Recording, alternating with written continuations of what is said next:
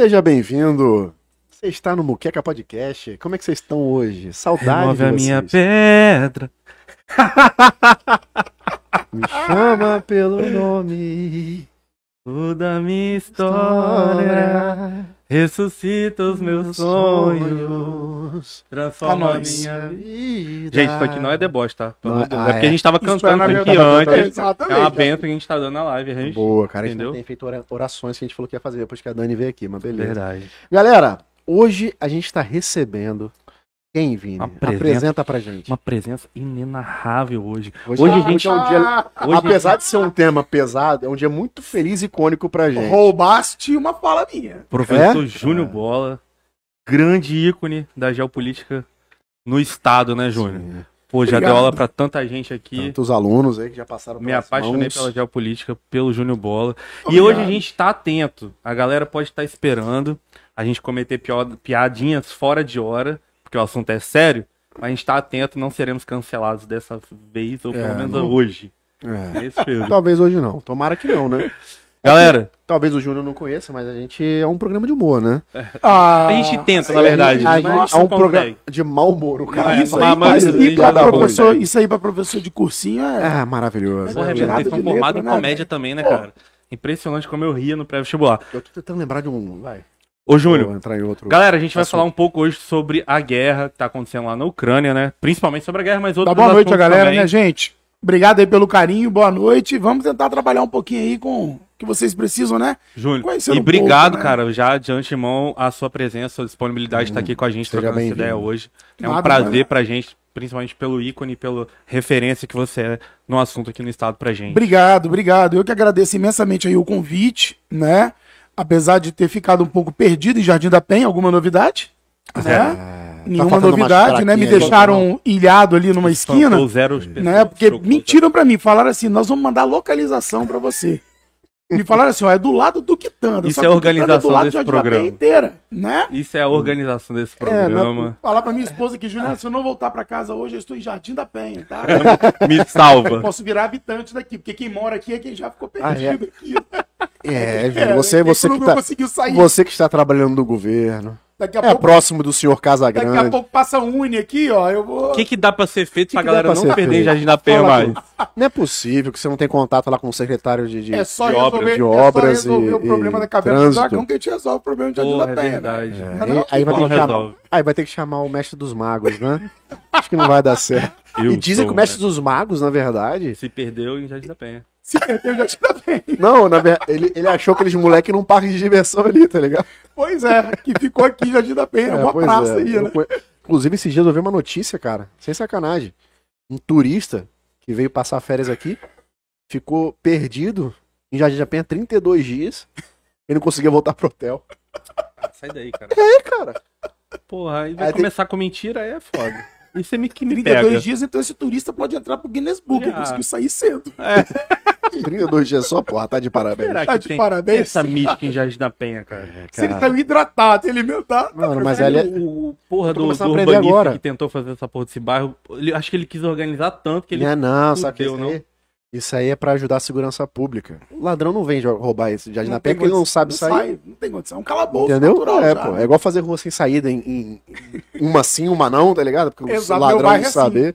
Aí. Eu moro lá na República Essa foi a Federativa de intenção Gaivotas, do- em Vila Velha. República. Federativa Gaivota. É, República Federativa de terra Gaivotas, boa, né? Nossa, lá é Então, bom. Lá eu já me diverti lá é muito. muito bacana. Salve Aguinaldo. Não salve mata ninguém Sarita. de graça É, lá. grande, grande, grande polo gastronômico do município de Vila Velha, além de Pô, tá maluco. Tem um yakisoba ali naquela pracinha de Gaivotas que é brincadeira. Yakisoba, não vou fazer marchão pra ela não, mas é muito bom. Que é boa pra Já viu Tem uma rusga ali. Começa com J e termina com Li, o nome Ah, dela. Jolie. É, ah, É, muito O bom. nome eu falei sabia. sem querer. Eu sabia que tinha um yakisoba muito É bom, bom, ali. é bom. Jolie, o próximo de graça, hein? É.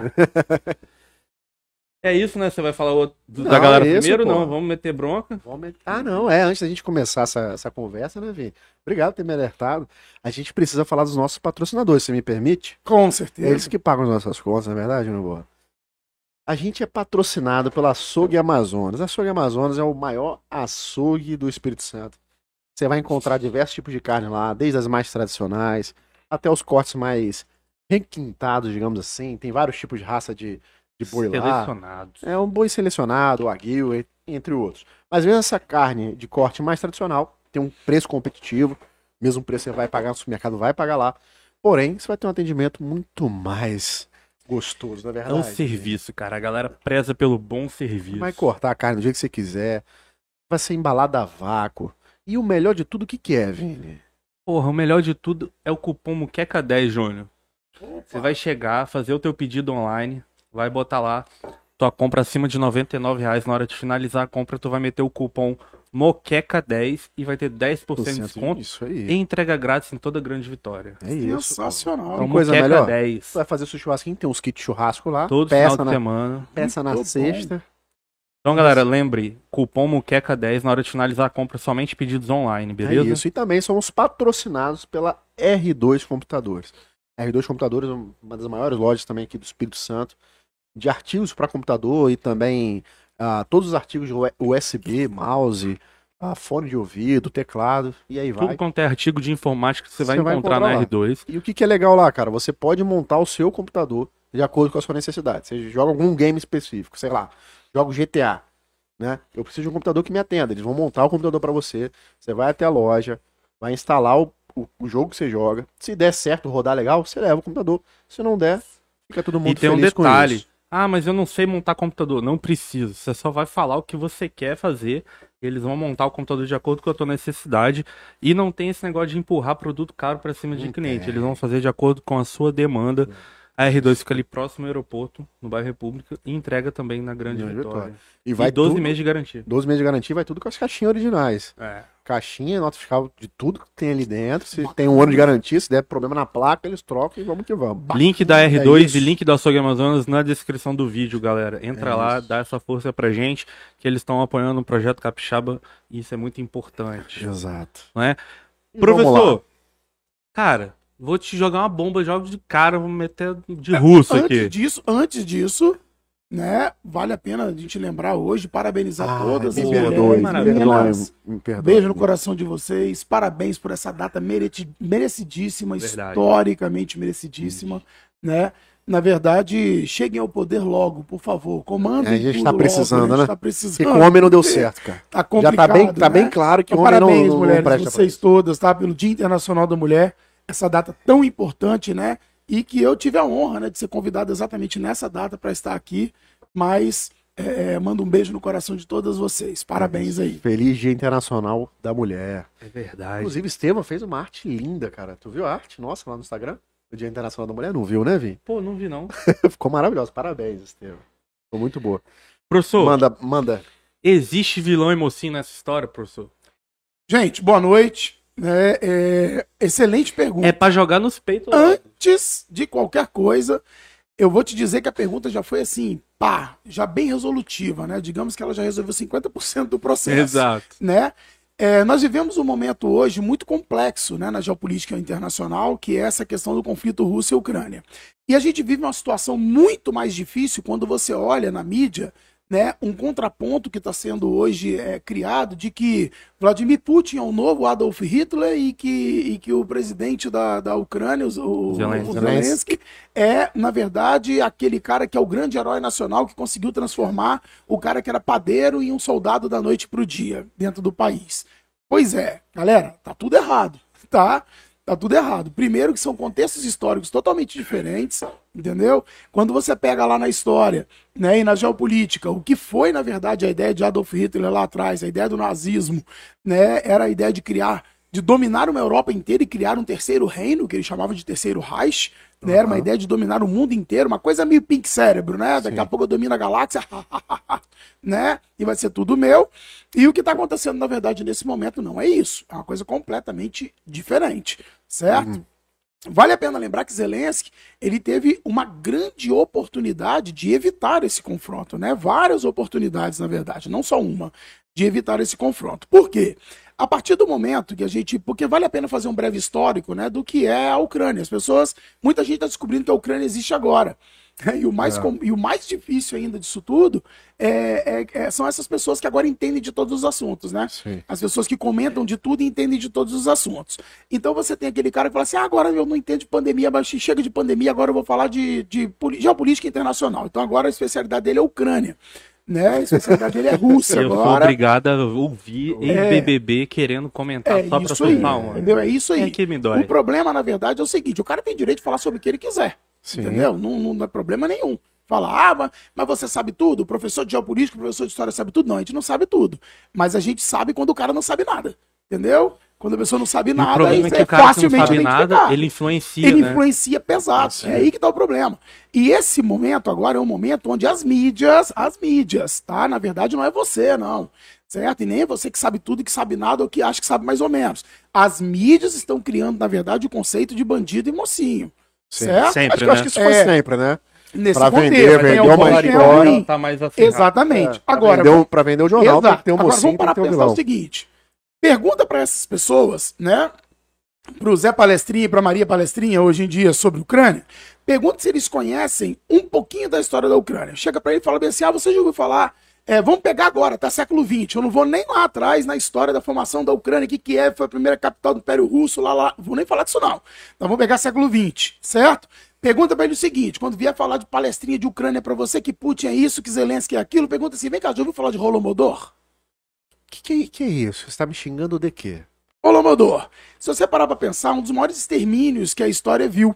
Muito É antes da perseguição judaica, Joseph Stalin, quando assume a União Soviética, vale a pena lembrar, gente, só recapitulando para todo mundo aí, União Soviética criada por Lenin em 1922, agrega todos os países ao entorno, a Rússia ganha mais um Brasil de território e se transforma no maior país do mundo, porque já era o maior país do mundo, né? Então, o que que acontece? Naquele momento histórico, Tá? A, a, a política de Stalin, que era a política da cortina de ferro e fecha, né? a União Soviética para o mundo, naquele momento, é, era uma política que ele precisava produzir muito para os avanços da cidade, indústria, né, os planos quinquenais que foram criados lá por Lenin, que vale a pena aí, levaria 10 programas para a gente poder explicar isso daqui, mas o que, que Stalin faz? Eu tenho que alimentar todo mundo das cidades, eu criei agora um processo industrial, né, numa larga escala e eu tenho que alimentar as cidades. Então eu tenho que fazer o campo produzir. E o que era a Ucrânia que tinha acabado de ser anexada à União Soviética? A Ucrânia, se a galera Só não uma sabe, pergunta. Ah. A Ucrânia foi anexada de forma militar não, ou de forma optativa, optativa? opção, na verdade. Todo mundo um queria entrar no, no, no projeto, projeto, é um entrar. Era isso, todo mundo tava em volta ali, Exato, quisesse entrar. exato, um projeto que a galera aderiu em volta. Estônia, Letônia, Ucrânia, Moldávia, entendeu? Mas antes- Não, isso aí vem depois. Vem depois? Vem depois. Após a Segunda Guerra Mundial é que vem depois, a gente pode chegar Mas lá só, daqui só a pra não perder o fio da meada. Ah, Antes disso, ainda tinha uma outra unificação.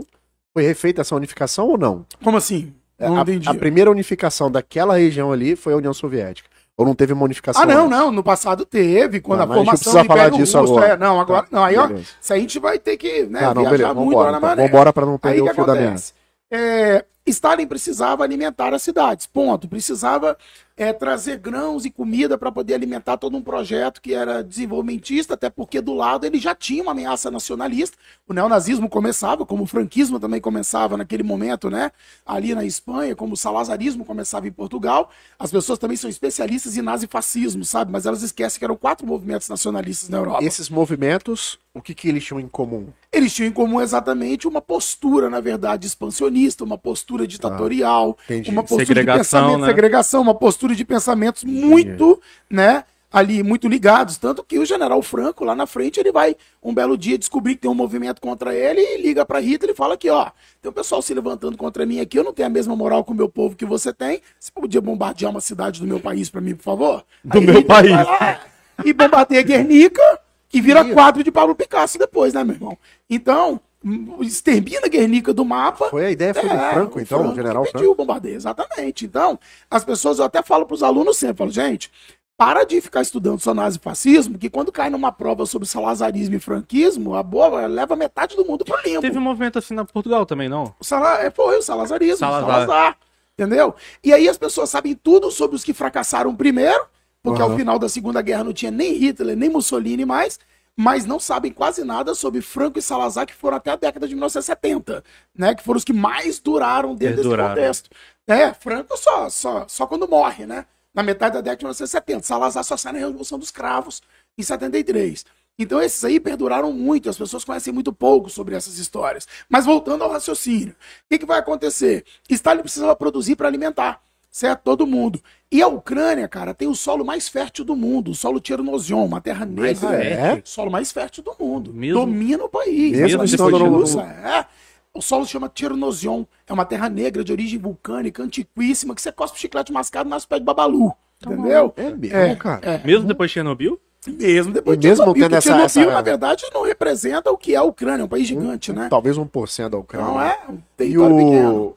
Mas mesmo tendo essa, essa questão climática lá, que Mesmo tendo essa questão climática. É Esse bem solo é um frio, né? solo, sabe? trigo, trigo lá então Clima, deve ser trigo, brincadeira. cevada, né? centeio, sorgo, aveia. Essa produção é muito elevada naquela região ali. Resultado, precisava produzir. Tinha uma política dos chamados kolkhozes sovikhozes, né, as fazendas eh, comunitárias, né, na verdade, agrícolas, que elas eram, na verdade, aquelas que produziam para o Estado, né, dentro da- do, do movimento comunista, era o que existia né, nessas produções. Então você tinha a coletivização né, da produção. E Stalin estabeleceu para aqueles povos meta. Ele chegou e falou: olha só, você tem que me entregar. Vamos pegar um exemplo aqui, ó. Você está num kolkhoz, que é uma, uma propriedade menor, e você está no sovikhoz, que é um fazendão, uma propriedade maior. Para você eu quero uma tonelada no final da produção. Para você eu quero 10 toneladas no final da produção.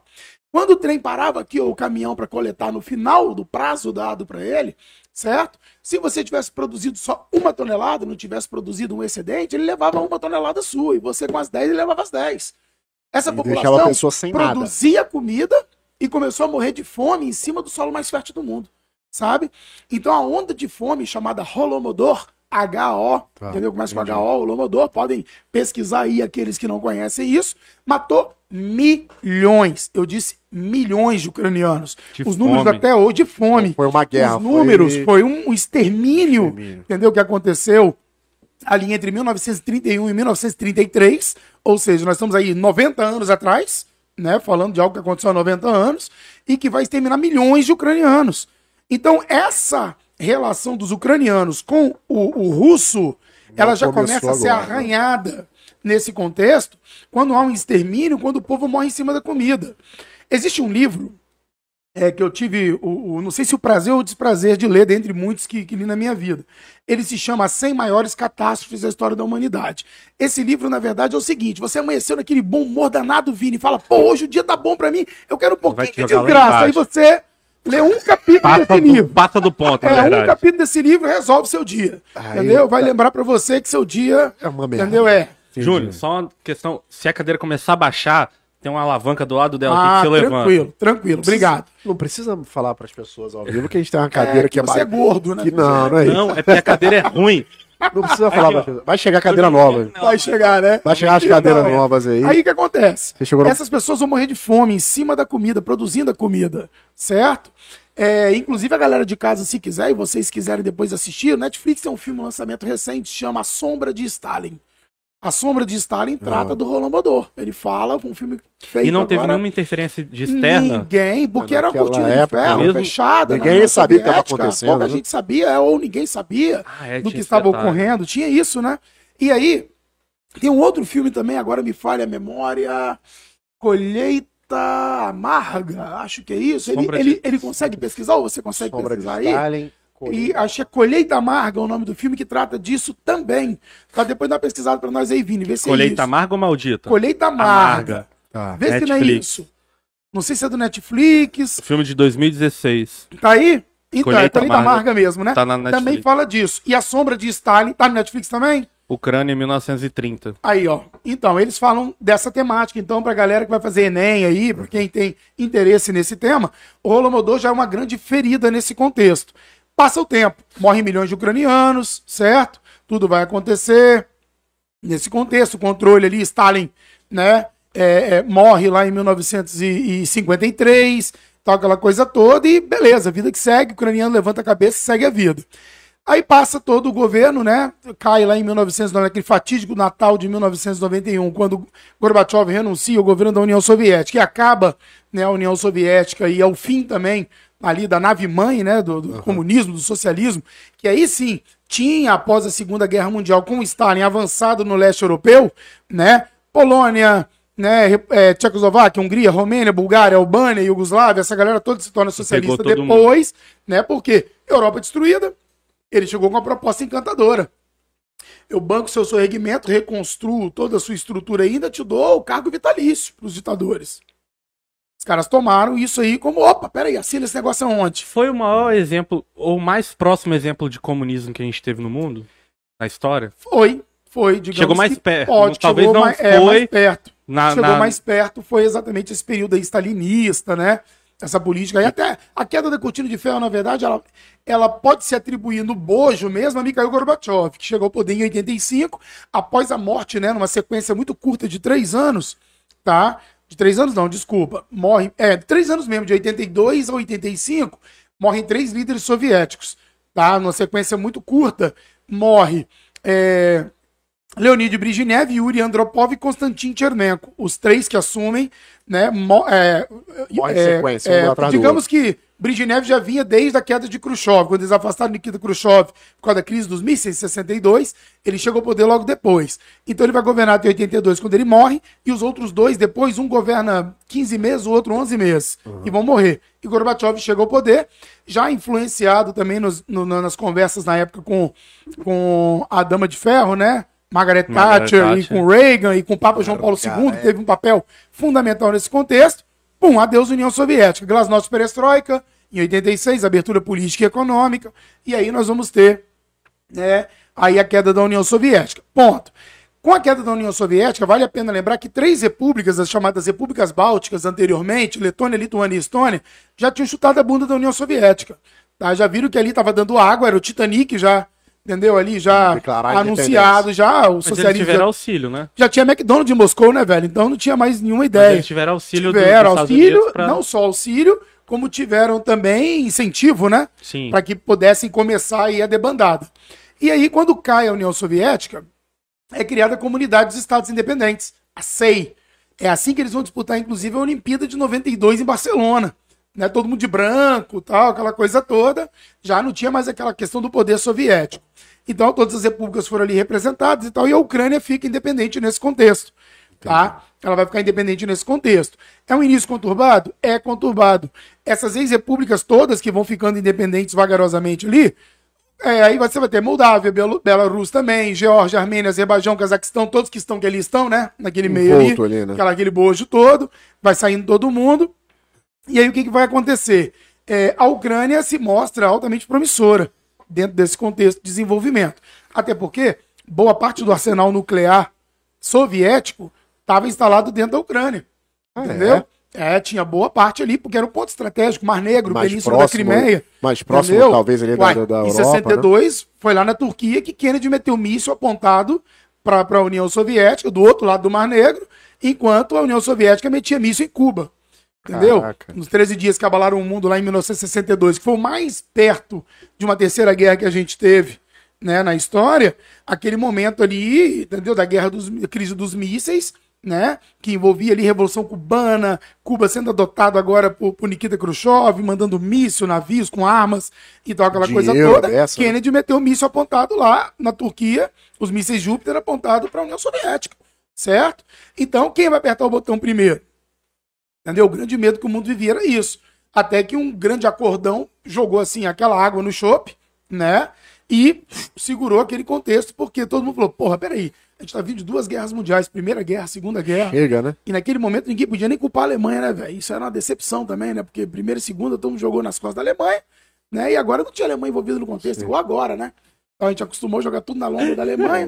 Então agora a Alemanha tem nada a ver com com isso. razão também, tá com né? cara de egípcia lá agora. É, com né? razão, E mas. aliás, quem mais pode se ferrar nesse contexto, daqui a pouco eu falo, tá? Pode mais se ferrar nesse contexto. E aí o que acontece? Rolomodor, lá atrás. Reconstrução de uma história aqui na frente. Aí chega o processo democrático num país aonde presidentes são eleitos e são envenenados, entendeu? Tal. Você pode pesquisar depois aí, presidente da Ucrânia envenenado. Você vê que o cara definhou diante de. de, de- o cara vai. Ninguém sabe que diacho de veneno que deram pro cara, que o rosto do cara foi ganhando uma característica, cara caixinha, o cara quase virou um homem de pedra lá do Quarteto Fantástico. Entendeu? Que eu esqueci o nome desse cidadão. Mas. Entendeu? Bota aí, Isso presidente você da- tá da em Ucrânia. 92? Isso já, já na transição, virada de século, década de 90 para. Eu não lembro o nome desse presidente, mas pode botar aí, presidente da Ucrânia, que foi é, 90 para envenenado. 2000. Você vai achar o É nome do Victor, Victor Yushchenko. Vitor Yushchenko, tá vendo aí? Olha a foto do cara quando ele assumiu o poder e o que, que ele virou, certo? eles vão detonando com o cara. E aí, Caralho. o que vai acontecer, viu aí? Então, aí o que vai acontecer, velho? Olha aí. Certo? É disso que a gente tá falando, meu irmão. Um lugar que nunca deixou de ter influência russa de um contexto Uhum. ou não. Aí, pra melhorar a história, o grande período de pertencimento da Ucrânia à União Soviética fez com que nesses pontos, né, base de Odessa, Crimeia, Donetsk, Luhansk, a região que eles chamam de Donbass, né, ali, Que é a região área- fronteiriça. é a região fronteiriça, essa área é de maioria de população russa Por que isso, acabaram ficando ali, casaram com ucranianas, constituíram família, tal, tal, tal. E a cultura russa passa a ter uma força muito grande ali dentro também. Em 2014, para a gente já chegar perto do que a gente precisa, em 2014, o que, que vai acontecer? Em 2014, é eleito um presidente, certo? No país. Esse presidente, ele vai falar, o Yanukovych, certo? Ele vai falar o seguinte: olha, eu vou colocar a Ucrânia na União Europeia. Ah, pô, a galera foi lá, votou, porque o sonho deles era ser União Europeia, papapá, elegeram o cara. Quando ele começa o trâmite para a entrada na União Europeia, a Ucrânia com aquele tesão ali de entrar na União Europeia, Vladimir Putin vira aqui em cima e fala: peraí, como é que é a história? Você vai entrar na União Europeia? Se você entrar na União Europeia, você não esqueça que a maioria das suas relações comerciais e a sua dependência econômica maior é comigo. Eu não quero que você entre na União Europeia. Entendeu? Ah, mas não quero que você entre. Você pode entrar, mas Você ó, pode entrar, problema- mas problema vai é ficar pequeno isso aqui pra tu, hein? Isso aí. O cara vai e resolve avançar no processo. Quando ele resolve avançar no processo, ele já mete Putin, já mete tropas na fronteira. Certo? E lá dentro do país, o que, que o, o presidente Yanukovych faz na época? Ele faz o seguinte, fala, pô, peraí, cara, eu não vou ficar aqui sofrendo pressão de Putin de um lado quando eu posso, na verdade, recuar da minha decisão. Ele vai e anuncia para a população. Ó, gente, eu estou recuando, a gente não vai entrar na União Europeia mais. Pô, peraí, o cara agora é um traíra, meu irmão. Ele foi eleito com o propósito de entrar na União Mas ele não Europeia. poderia, já que a Rússia era o maior, me- maior mercado dele de, de exportação, ele não poderia re- voltar esse mercado pra Europa? Mas, mas em que tempo hábil? Porque a partir do momento que ele assinasse com a União Europeia, a Rússia retiraria todo o seu fornecimento, retiraria todos os seus investimentos. Mas talvez a União Então, Europeia pudesse é- dar é- esse suporte, na né? entrada, Para entrar na União Europeia é um período longo. Você tem vários processos para se entrar no bloco. Não é assim, assinei hoje entrei.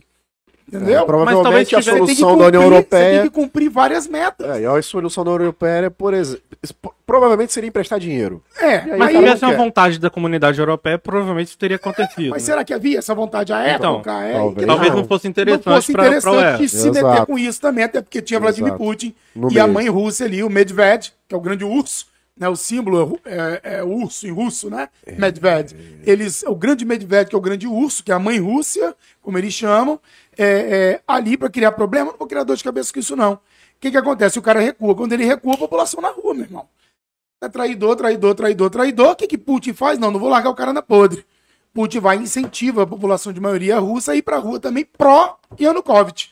Aí começa uma guerra civil em 2014, dentro do país. Anti-Yanukovych pró-Yanukovych. Galera ucraniana contra a população de maioria russa. Putin aproveita esse momento para anexar a península da Crimeia, ponto estratégico, onde eu tenho cidades como Yalta, Severopol. Cara, né? aprove... deu uma guerra civil aí. Uma guerra civil. Ele se aproveitou da guerra civil. Rodo. Pá, Morre agora eu vou gente pegar esse pedacinho rodo, aqui, é. porque- Aí ele vai lá, É, pum, provavelmente já fez fez- um plebiscito lá, fajuto. Ah, Quem já. quer ser russo? É... Mas tinha interesse econômico na Crimeia. Claro. Não, claro, mais do que econômico, muito. estratégico, né? Dentro do mar, Estratégico, antes de do Mar Negro, coisa, né? do Mar Báltico penínsulazinha ali. no Mar Negro ali. Mar Negro, isso. Entendeu? Ponto estratégico, até porque já tinha tido problema anos antes, em 2008, com a República da Geórgia. Né? Em 2008, no mês de agosto de 2008, o então presidente, né, Mikhail Saakashvili, era o presidente da Geórgia à época, resolveu falar grosso com o pessoal de maioria russa da República da Ossétia do Sul, na região do Cáucaso, na fronteira. Eu tenho aqui a Ossétia do Sul na Geórgia, aqui a cadeia do Cáucaso, do outro lado a Ossétia do Norte, que já é Rússia, certo? Maioria de população russa aqui, faltava poucos dias para a abertura da Olimpíada de Beijing. Naquele momento, Dmitry Medvedev, dono da Zenit Gazprom, era o presidente da Rússia, colocado por Putin, que Putin não poderia concorrer à reeleição, porque já vinha de dois mandatos. Então ele colocou ali um fantoche, né, empresário de sua confiança para ser presidente, mas falou pro cara, olha aqui, você vira presidente, você me nomeia primeiro-ministro, tá? Quem manda sou eu. Aí cria-se o cargo de primeiro-ministro, bota Putin no poder, e Putin tá lá em Beijing para a abertura da Olimpíada. Quando o, o- 2008. o Sagashi, 2008, agosto de 2008. Quando o Sagashvili vira e fala assim: ah, vamos lá botar moral ali na Ossétia e falar pra esse povo que eles têm que falar. É a língua da Geórgia, usar a moeda da Geórgia, russo, nada, moeda da Rússia, rublo, caramba, não vou fazer isso nada disso não. Entendeu? Vamos lá na marra. Só que na época, meu irmão, já existia essa praga aqui, né? A população de lá começou a filmar. Olha aqui, gente, ó. O presidente mandou entrar os tanques aqui, a tropa aqui e tal. Ô, primo, aí do lado da Rússia, me salva aqui. Em 56 horas, faltando ali para a abertura das Olimpíadas. E aí? O que, que você faz? Medved. Medvedev liga lá pra Putin e fala: aqui, Putin. Cara, tá invadiu o nosso aqui. povo lá. O bagulho tá doido lá embaixo. O que, que eu faço? Não dá tempo, vai a abertura da Olimpíada, vamos fazer a leitura aí, pare todas as guerras, aquela coisa toda clerical que existe na abertura da Olimpíada, certo? E aí? Putin falou: o quê? Geórgia? Falta 56 horas? Meu irmão, você é Rússia, Em velho. 24 de Vai lá e Rússia. resolve esse negócio. Já assistiu o filme 56 horas? Não. Vai lá pra você ver o que a Rússia faz, entendeu? Com a Geórgia em 56 horas, tá? Pra resolver a bagaça. É a história de um, é a história real de um repórter que estava lá nesse período. E Entendeu? aí, E aí pronto. pega a Georgia pra cá. Não só a Ossétia do Norte é reconhe... a Ossétia do Sul é reconhecida, tá? Agora como território autônomo pela Rússia, como outro território de maioria de população russa chamado Abcácia, que fica lá no litoral do Mar Negro, entendeu? Falei, eu também quero, também quero. A Rússia falou, tá bom, então de carona também. Aí anexa a Ossétia do Sul e a Abcácia. Ninguém E quer ser A, ucraniano, Rússia, mano. a Geórgia... Levanta pá, o dedinho igual, igual aluno. Tá na sala Aí de a. Geórgia Peraí. caladinha na dela. Por quê? O, em que que se, o que que se firmou Saakashvili na época erroneamente? Ele se firmou que a, a- a- os Estados Unidos tem uma base na Geórgia. Presidente da Geórgia. Presidente da Geórgia. Sim. Tem- os Estados Unidos tem uma base na Geórgia. Ele falou o seguinte: a Rússia não vai me atacar porque Bush tá aqui, meu irmão. E era Bush que tava lá, Bush o doido, filho de Bush insano. Entendeu? Ô, louco. É, que tava lá. Resultado, não vai me atacar, tem base americana aqui. Quando Bush percebeu, olha como o mundo é, hein, cara, questão dos interesses. Quando Bush percebeu que a Rússia atacaria e cruzaria a fronteira, ele tirou todos os militares da base e levou para uma manobra emergencial lá no Mar Negro, entendeu? Então vamos pescar, vamos E pescar. vamos pescar, gente. Vamos lá passar rede no Mar Negro lá. É, vamos, vamos. Entendeu? Vai descobrir por que que o Mar Negro é negro e vambora. Isso. Entendeu? Tocou Isso. ponto É. legal. A moda caralha. Isso aí. E E, de repente fez aquela cara de sons quando o outro falou: Nossa, fizeram isso aqui tudo com o Tbilisi, com a capital. Porra, que mal é, quebrou o velho. bagulho. É. Entendeu? Bush tá brabo. pancada. Tá bravo. Então, gente, olha só, entendam. E o que está acontecendo na Ucrânia agora aconteceu na Geórgia em 2008, ontem. E ninguém ficou sabendo. Ficou sabendo, mas O ninguém ligou. ficou. Mas ninguém ligou. É, ninguém ligou. Mas certo? aconteceu na Resolveu? Geórgia, aconteceu com a Crimeia em Rapidinho, pois 2014. é, 14. Agora, elege o Zelensky, certo? A Ucrânia elege lá o comediante, tal, tal, tal. Problema nenhum do cara ser comediante. Qualquer um de vocês pode ser presidente. A gente Entendeu? não é comediante. Já temos, né? A gente só é palhaço. Já temos. Pois é, já temos. Então, o que que acontece? Simplesmente, nós temos uma condição, uma condição é, de observação mundial hoje, onde a Ucrânia, ela passa a ser, na verdade, um território desde 2014 monitorado pela Rússia já.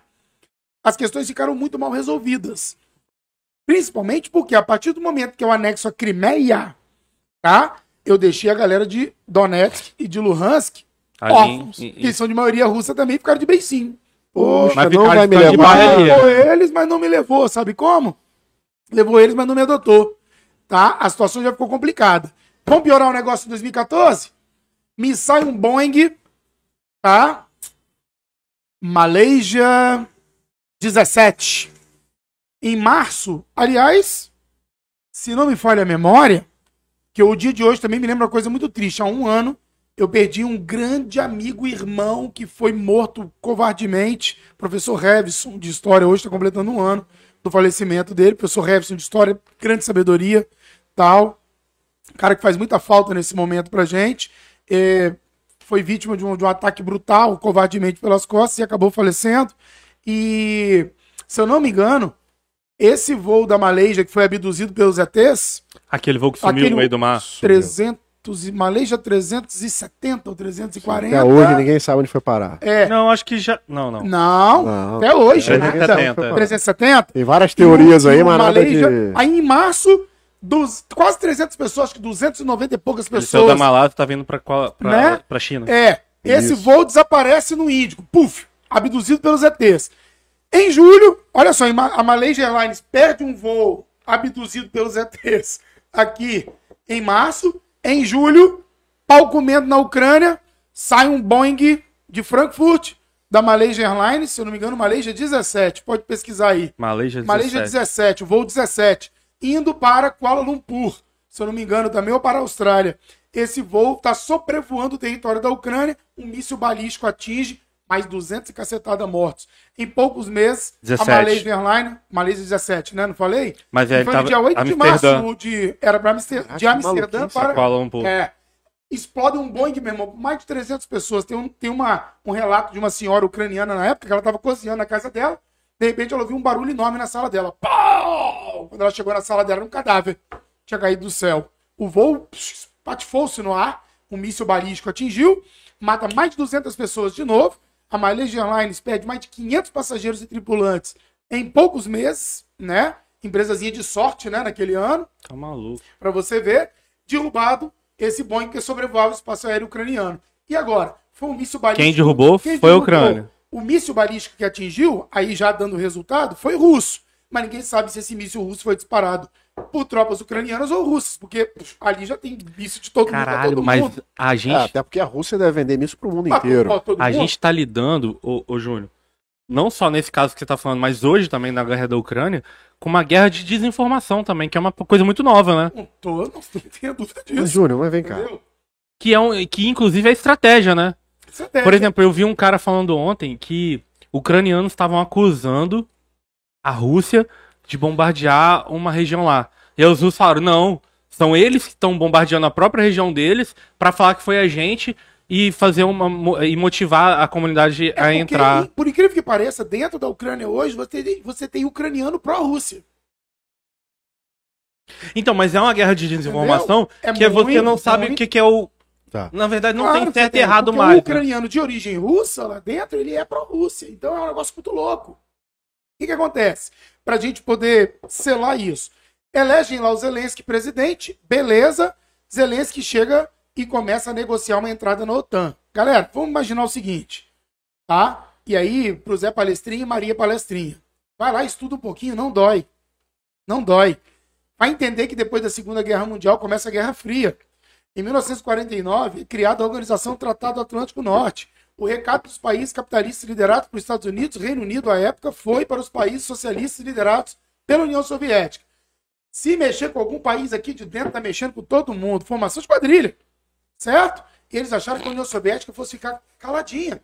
Formação de quadrilha é Só que em ótimo. 1955, a União Soviética bota a porra toda dos países comunistas que ela havia constituído no pós-guerra dentro de, de Varsóvia, na Polônia, e lá assina o Pacto de Varsóvia, que é um bloco militar que diz o seguinte também aqui, ó, se algum país capitalista mexer, tocar, bulinar alguém aqui dentro desse grupo, também tá mexendo com a porra toda. Resultado, ó o mundo aí de novo, com um- uma OTAN de um lado um Pacto de Varsóvia do outro.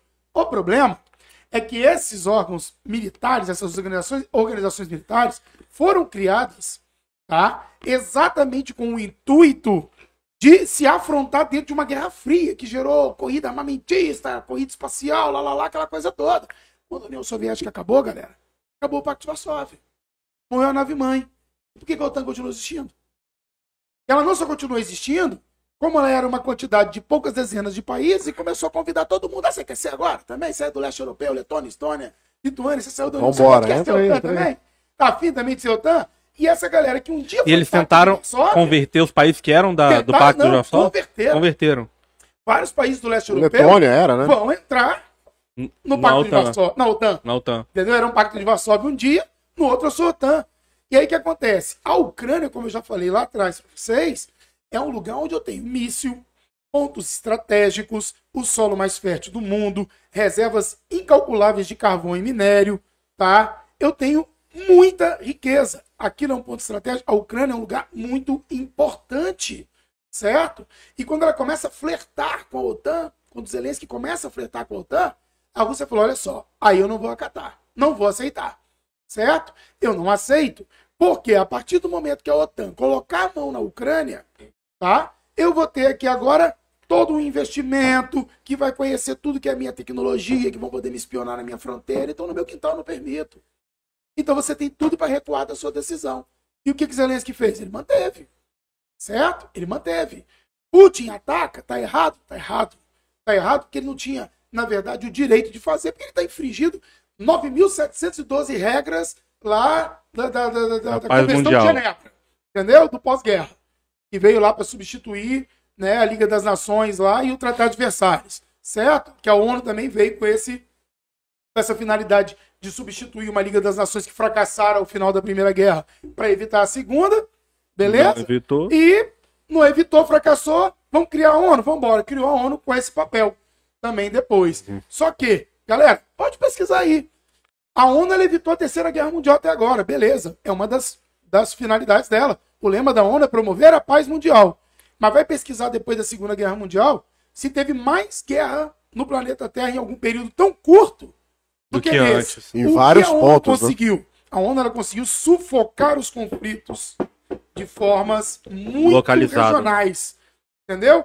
Eu sufoco aqui. Pô, na África, então, pelo amor de Deus, na descolonização, o que, que foi aquilo? Descaracterizou esse âmbito internacional, Esse é da, o internacional do processo. E aí, a OTAN continua existindo. Beleza? Ah tá, Zelensky agora é o grande herói, Putin então é o novo Hitler. Beleza? Ambos estão errados.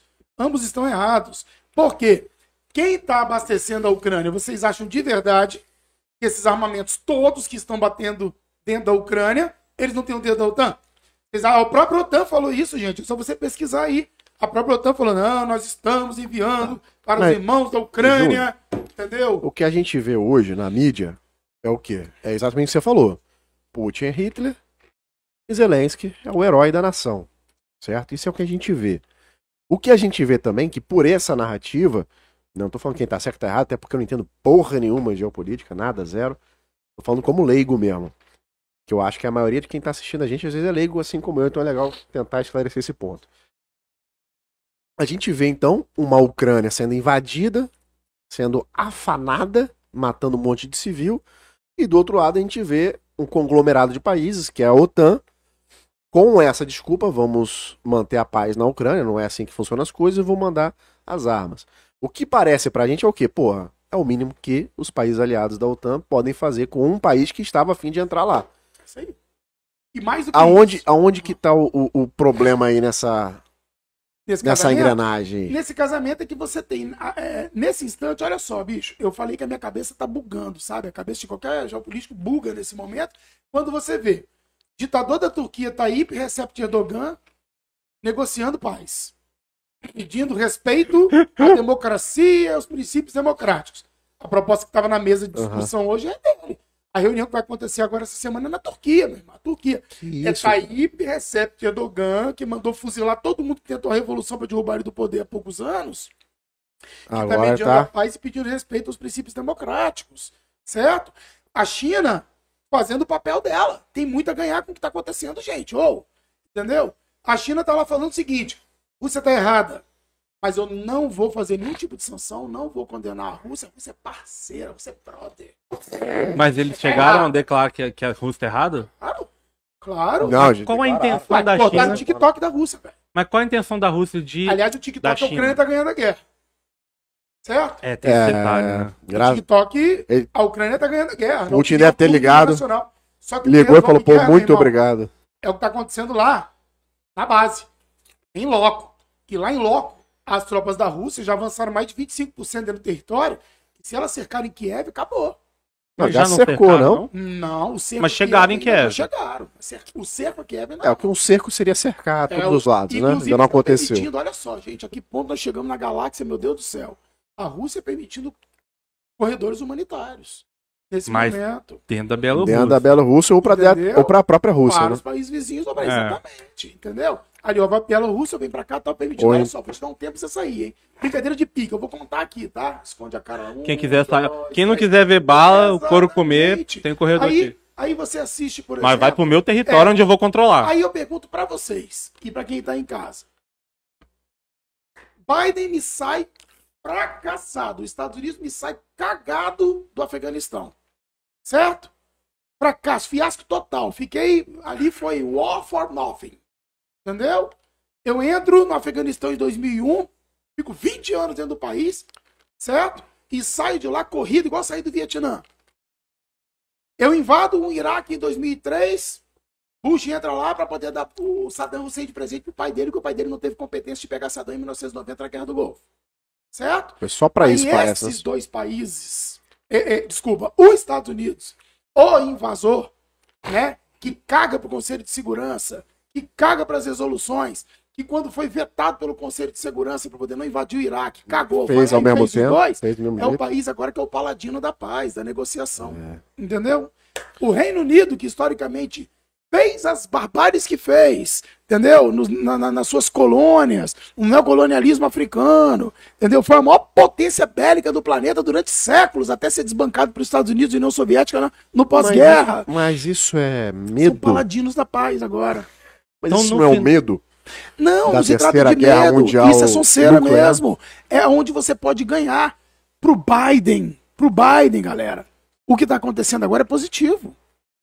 Ele tá crescendo Pode com essa guerra. recuperar a imagem dele perante o cenário do fracasso e do fiasco que fez a popularidade dele desabar na retirada do Afeganistão. Entendeu?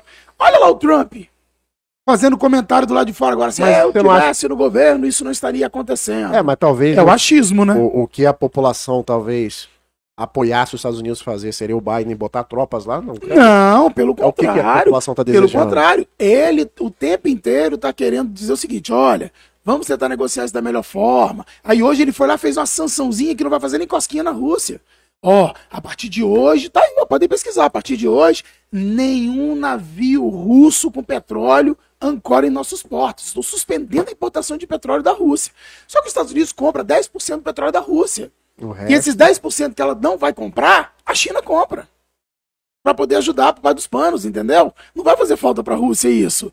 Então são sanções frágeis. Na verdade, é uma fragilidade. Eu tô tentando demonstrar que eu estou querendo fazer sanções contra um país, mas eu sei o que, que representa esse país dentro do contexto. Eu sei o tamanho que ele tem dentro do contexto. Agora, bom, diante de tudo que você falou, não existe um vilão e um mocinho, a verdade é essa. Não existe vilão assim. E não existe interesse também dos, dos outros países das grandes potências entrarem no meio dessa, dessa briga, dessa tensão ainda.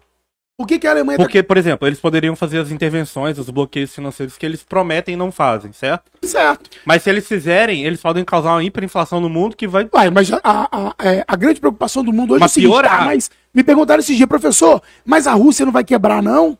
Com esse monte de sanção que estão fazendo contra ela, mas que monte de sanção? O que significa essas sanções que estão sendo feitas contra a Rússia? O que que isso afeta diretamente a Rússia? Cortar o TikTok do país? Visa e Mastercard não poderem mais cortar a bandeira da Rússia, isso vai quebrar a Rússia? Você tá entendendo? 10% do petróleo que os Estados É, Unidos não vai E comprar. o que eu ouvi dizer também é que meio que a Rússia se preparou com criptomoeda também. Se procede? Ah, claro. Tem dinheiro tá que não acaba mais não é moeda? uma- não- Isso não é uma tática do, do- da- Não é a balada do louco. Ele Entendeu? sabe o que tá fazendo. Não é a balada do louco. Ele sabe o que está fazendo e como está fazendo. E aonde eu falei que a Alemanha, que foi protagonista da primeira e da segunda, pode se ferrar agora. A postura dela, como maior potência europeia, e o silêncio dela. É, tá? eu ouvi até o agora, novo, né? O novo primeiro-ministro agora que assumiu no lugar da Angela Merkel, que é o Olaf, né? Olaf. O Olaf Scholz. Ele, o que que acontece? É, essa postura dela pode custar caro. E por que, que a Europa tá com essa cara de paisagem? Muita coisa está acontecendo assim. É inverno, galera, na Europa. É inverno na Europa. Quem fornece a maioria da birosca, do gás, que fornece para os Calor, né? aquecedores e aquece a casa do europeu, é a Rússia. Se a Zenit Gazprom, através de Dmitry Medvedev, fechar a Qual o tamanho torneirinha, disso? Qual o tamanho disso? ah, na Alemanha é 55% do gás do país. Ah, 55% do Ah. gás fornecido para a a Alemanha brincadeira é é de essa. lá. A brincadeira é Metade essa. do cara. carvão que a Alemanha Então, a usa vem da Rússia. É que tá todo mundo na mão do, do, do grande urso. Do urso. papai Putin. do grande urso. Se ele fecha a torneirinha do gás, ele mata metade da Europa de frio hoje. Tá maluco? Ele quebra as indústrias que dependem do gás. Entendeu? A Zenit Gazprom, a Zenit Gazprom é responsável pelo fornecimento de gás para a Europa toda, galera. Que isso, cara. Não, é isso aí.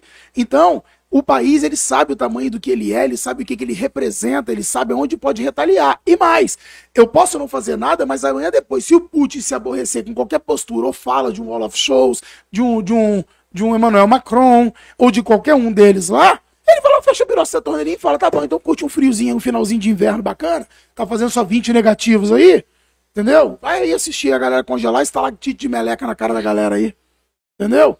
Uai, Cara, é uma coisa muito, muito. É pérfido. Uma, pérfido, uma coisa sabe? que uma coisa que eu queria perguntar em relação a isso. a- a- o Putin tem feito essas ameaças constantemente. Que se caso os bloqueios financeiros eles Deixa eu ir venham banheiro acontecer, aqui, desculpa, mano. caso os bloqueios financeiros eles venham acontecer, que ele vai fazer justamente isso, né? De fechar o petróleo e o gás. Você acredita, você enxerga algum cenário em que possa acontecer isso? Tipo assim, se, o- se a Rússia avançar, sei lá, até a Bulgária ou até outros países ali próximos. E aí. Não- eu acho que não vai acontecer. Então, mas qual o cenário possível para que aconteça esse tipo de, de catástrofe? Sim, olha só. A Sibéria, cara, é um universo sem fim de riqueza. Fato, né? Você bota dois Brasis dentro da Sibéria, que é a parte asiática da Rússia. Uhum. Tranquilo? Quantidade calculável de riquezas ali. Quando a gente observa, tá, é, esse poder de controle sobre riquezas, né, exportações, importações e tudo que a Rússia representa, né, no cenário internacional de compra e de venda de produtos, tá, bota boa parte da Europa, principalmente na palma da mão, certo? A ideia do Putin não é um terceiro Reich, entendeu? É uma proteção de ideal, certo? De não permitir que as suas fronteiras e suas áreas vizinhas sejam um território onde o seu adversário maior no mundo que ele enxerga, seus adversários maiores, possam permear ali e trazer algum tipo de risco ou perigo para ele. Mas você não acha que ele pode achar a bota um pouquinho larga e querer, pô, já que eu consegui isso aqui, faço 20 dias de guerra, eu já ganhei. Pô, eu vou tentar ocupar um pouco mais aqui. Não é a intenção dele ou você acha que isso não pode acontecer? Pode não acontecer. Hum, Não, pode não, acontecer, não verdade? duvido. Não duvido, dependendo da movimentação dos vizinhos. Depende da movimentação dos outros. Você quer ver um Porque, negócio? na você quer ver verdade, é, é cenário um doido? tiro no próprio pé, não. É um tiro ele, no próprio ele pé. fechar o petróleo e gás pra Europa. Mas você quer ver, um, quer ver um cenário doido? Que eu vou te dizer?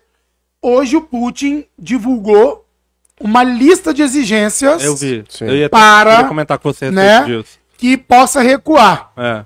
Beleza? Não entrada na OTAN, cessão de, de, de Donetsk, Luhansk, reconhecimento da Crimeia, Desmilitarização. desmilitarização, né? É, e não entrada na União Ah, Europeia. corredores humanitários também. Corredores humanitários, exato. E Só, não for só faltou pedir aí. Toda semana você vai me servir um café aqui em casa. também na minha mesa. Você vai trazer aqui É, pra mim, eu né? tô- Fazer um, uma massagem nas minhas costas. Isso. Um Certo? mate, um mate. Faltou isso. Galera, olha só. só.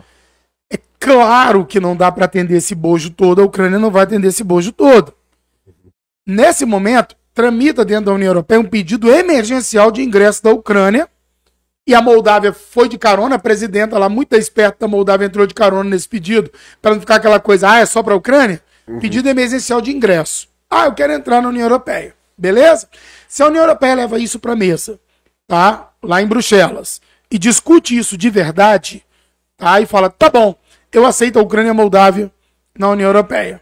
Primeiro que a Moldávia ia ganhar na loteria, porque não tinha Pô, mas no meio da, da guerra os caras vão fazer. Não vai fazer. É aí que tá. O pedido foi feito. Tá lá para votação de emergência, em caráter emergencial. Putin estaria agora atacando a Ucrânia ou a União Europeia, caso Euro- fosse aceito? União Europeia. Ele vai ter que recuar ou ele vai esticar a corda e falar: não, agora eu vou começar a porra da guerra mundial. Então. Porque eu vou atacar todo mundo, é todo mundo contra mim e eu vou mostrar que eu sou a Rússia. Al- alguma chance disso acontecer, cara? Cara, a partir do momento que tá lá na mesa, depende da cabeça daqueles que estão lá. Porque, Se for assim, vocês, foi eu que Mas você acha que só a discussão do tema da entrada dos dois países na União Europeia já causaria no Putin um tipo de reação? É, a Claro, claro. é, Se isso for colocado à mesa, mais? à mesa para votação, ele você- obviamente vai estar observando Você isso acha que os caras têm coragem de fazer isso? Assinar, assinar. Particularmente, A entrada na, na- particularmente na União é, Europeia? um, é, um, é, o- é o seguinte. é, era muito comum no passado aquela, aquele remédio que você dava para pessoa, ou ele curava ou ele matava. Porque você não tinha muita base científica de estudo nos processos.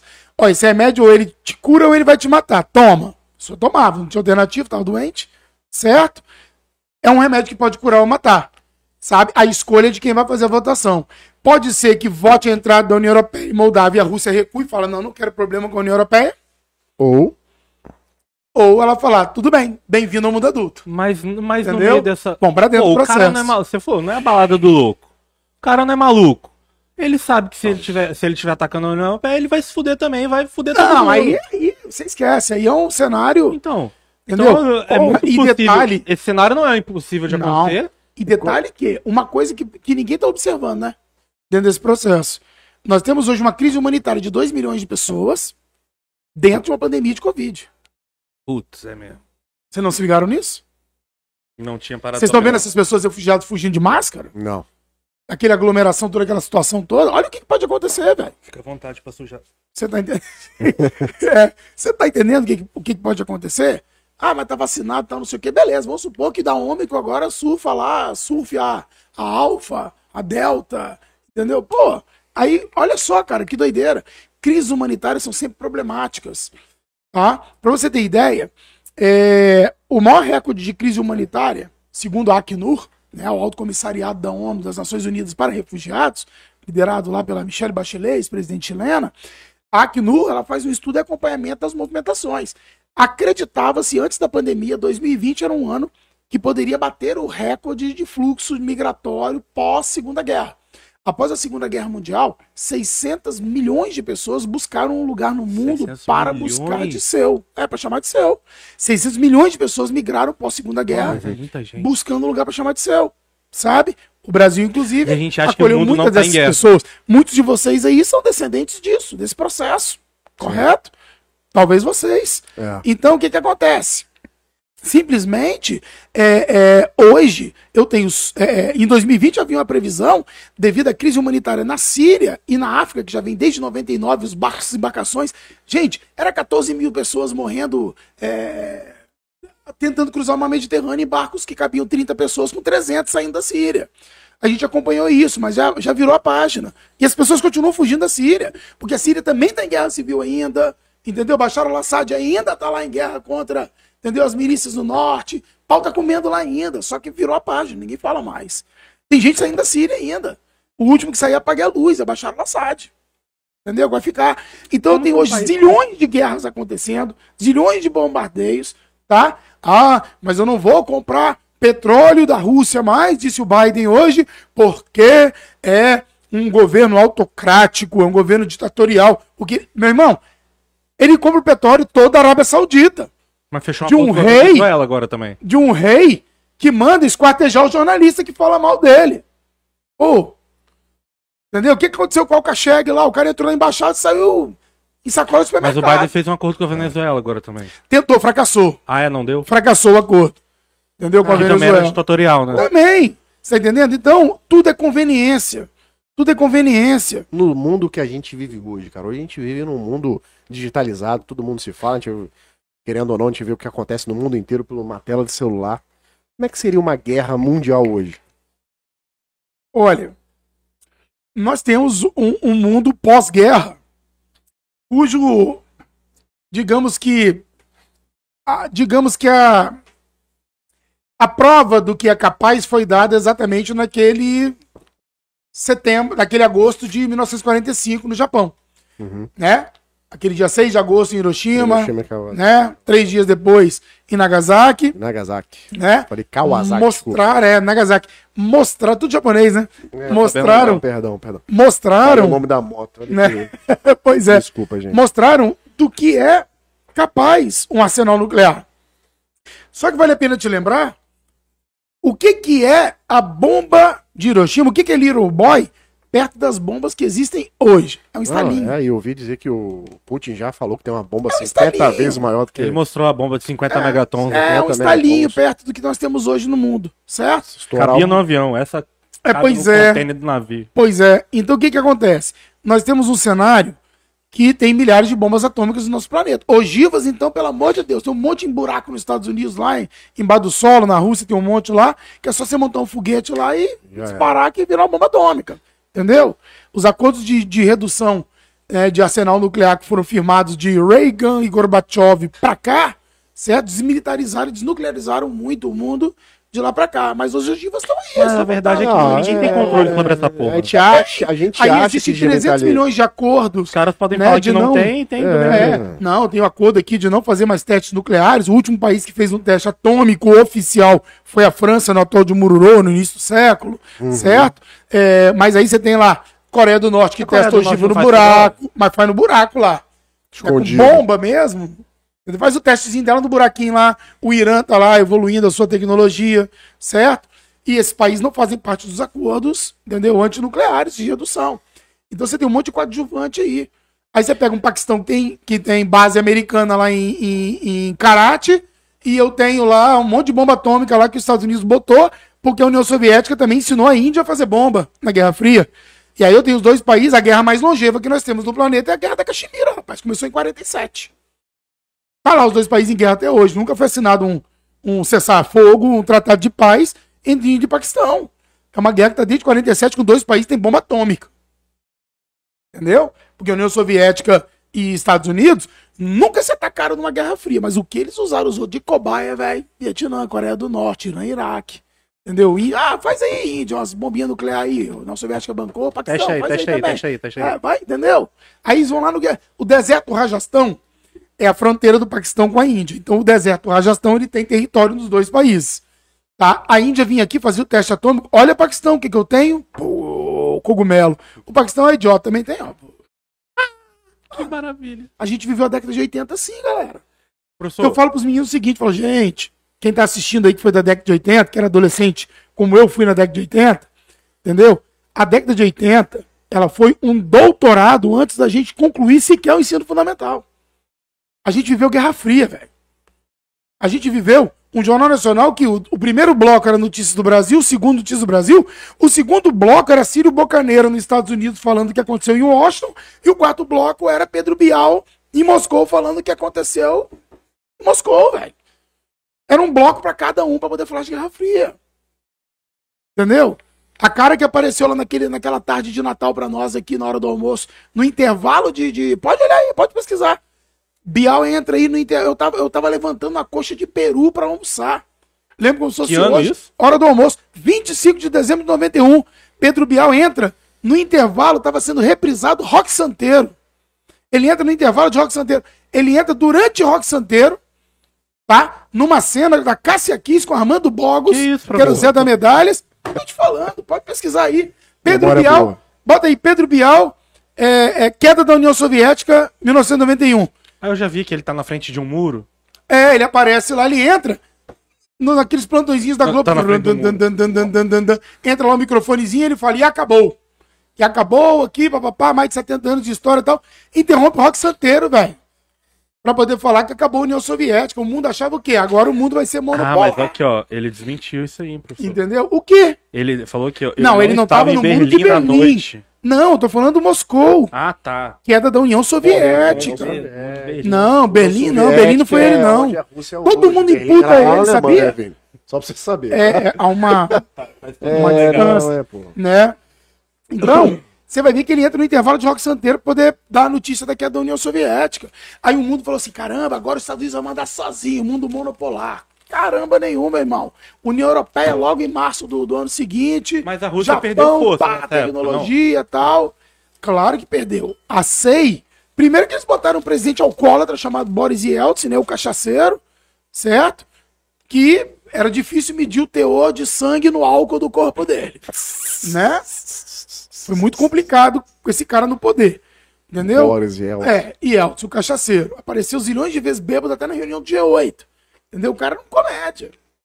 Mas como que em pouco tempo a Rússia se ergue- reergueu tanto, principalmente militarmente? Porque por fora tinha um tiozinho muito do esperto que era ex-espião da KGB, que fazia parte do Estado Vladimir lá do negócio, Putin. chamado Vladimir Putin, certo? Que se constituiu dentro de um governo e ali dentro foi colocado e passou a aprender o mundo é dos espertos, cara. Esse cara é muito esperto. É verdade que ele deu uma volta no, no antigo primeiro-ministro do. do... Yeltsin? É, é verdade muito mesmo? Fácil. É Muito verdade? fácil. Olha como é que um coroa daquele, bem Tem uma vivido, cena.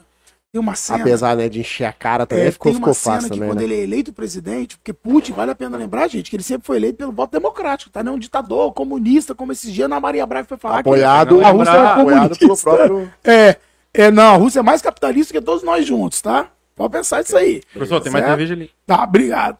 Aí, Era bom falar, não. o que foi, é o que É. vai acontecer.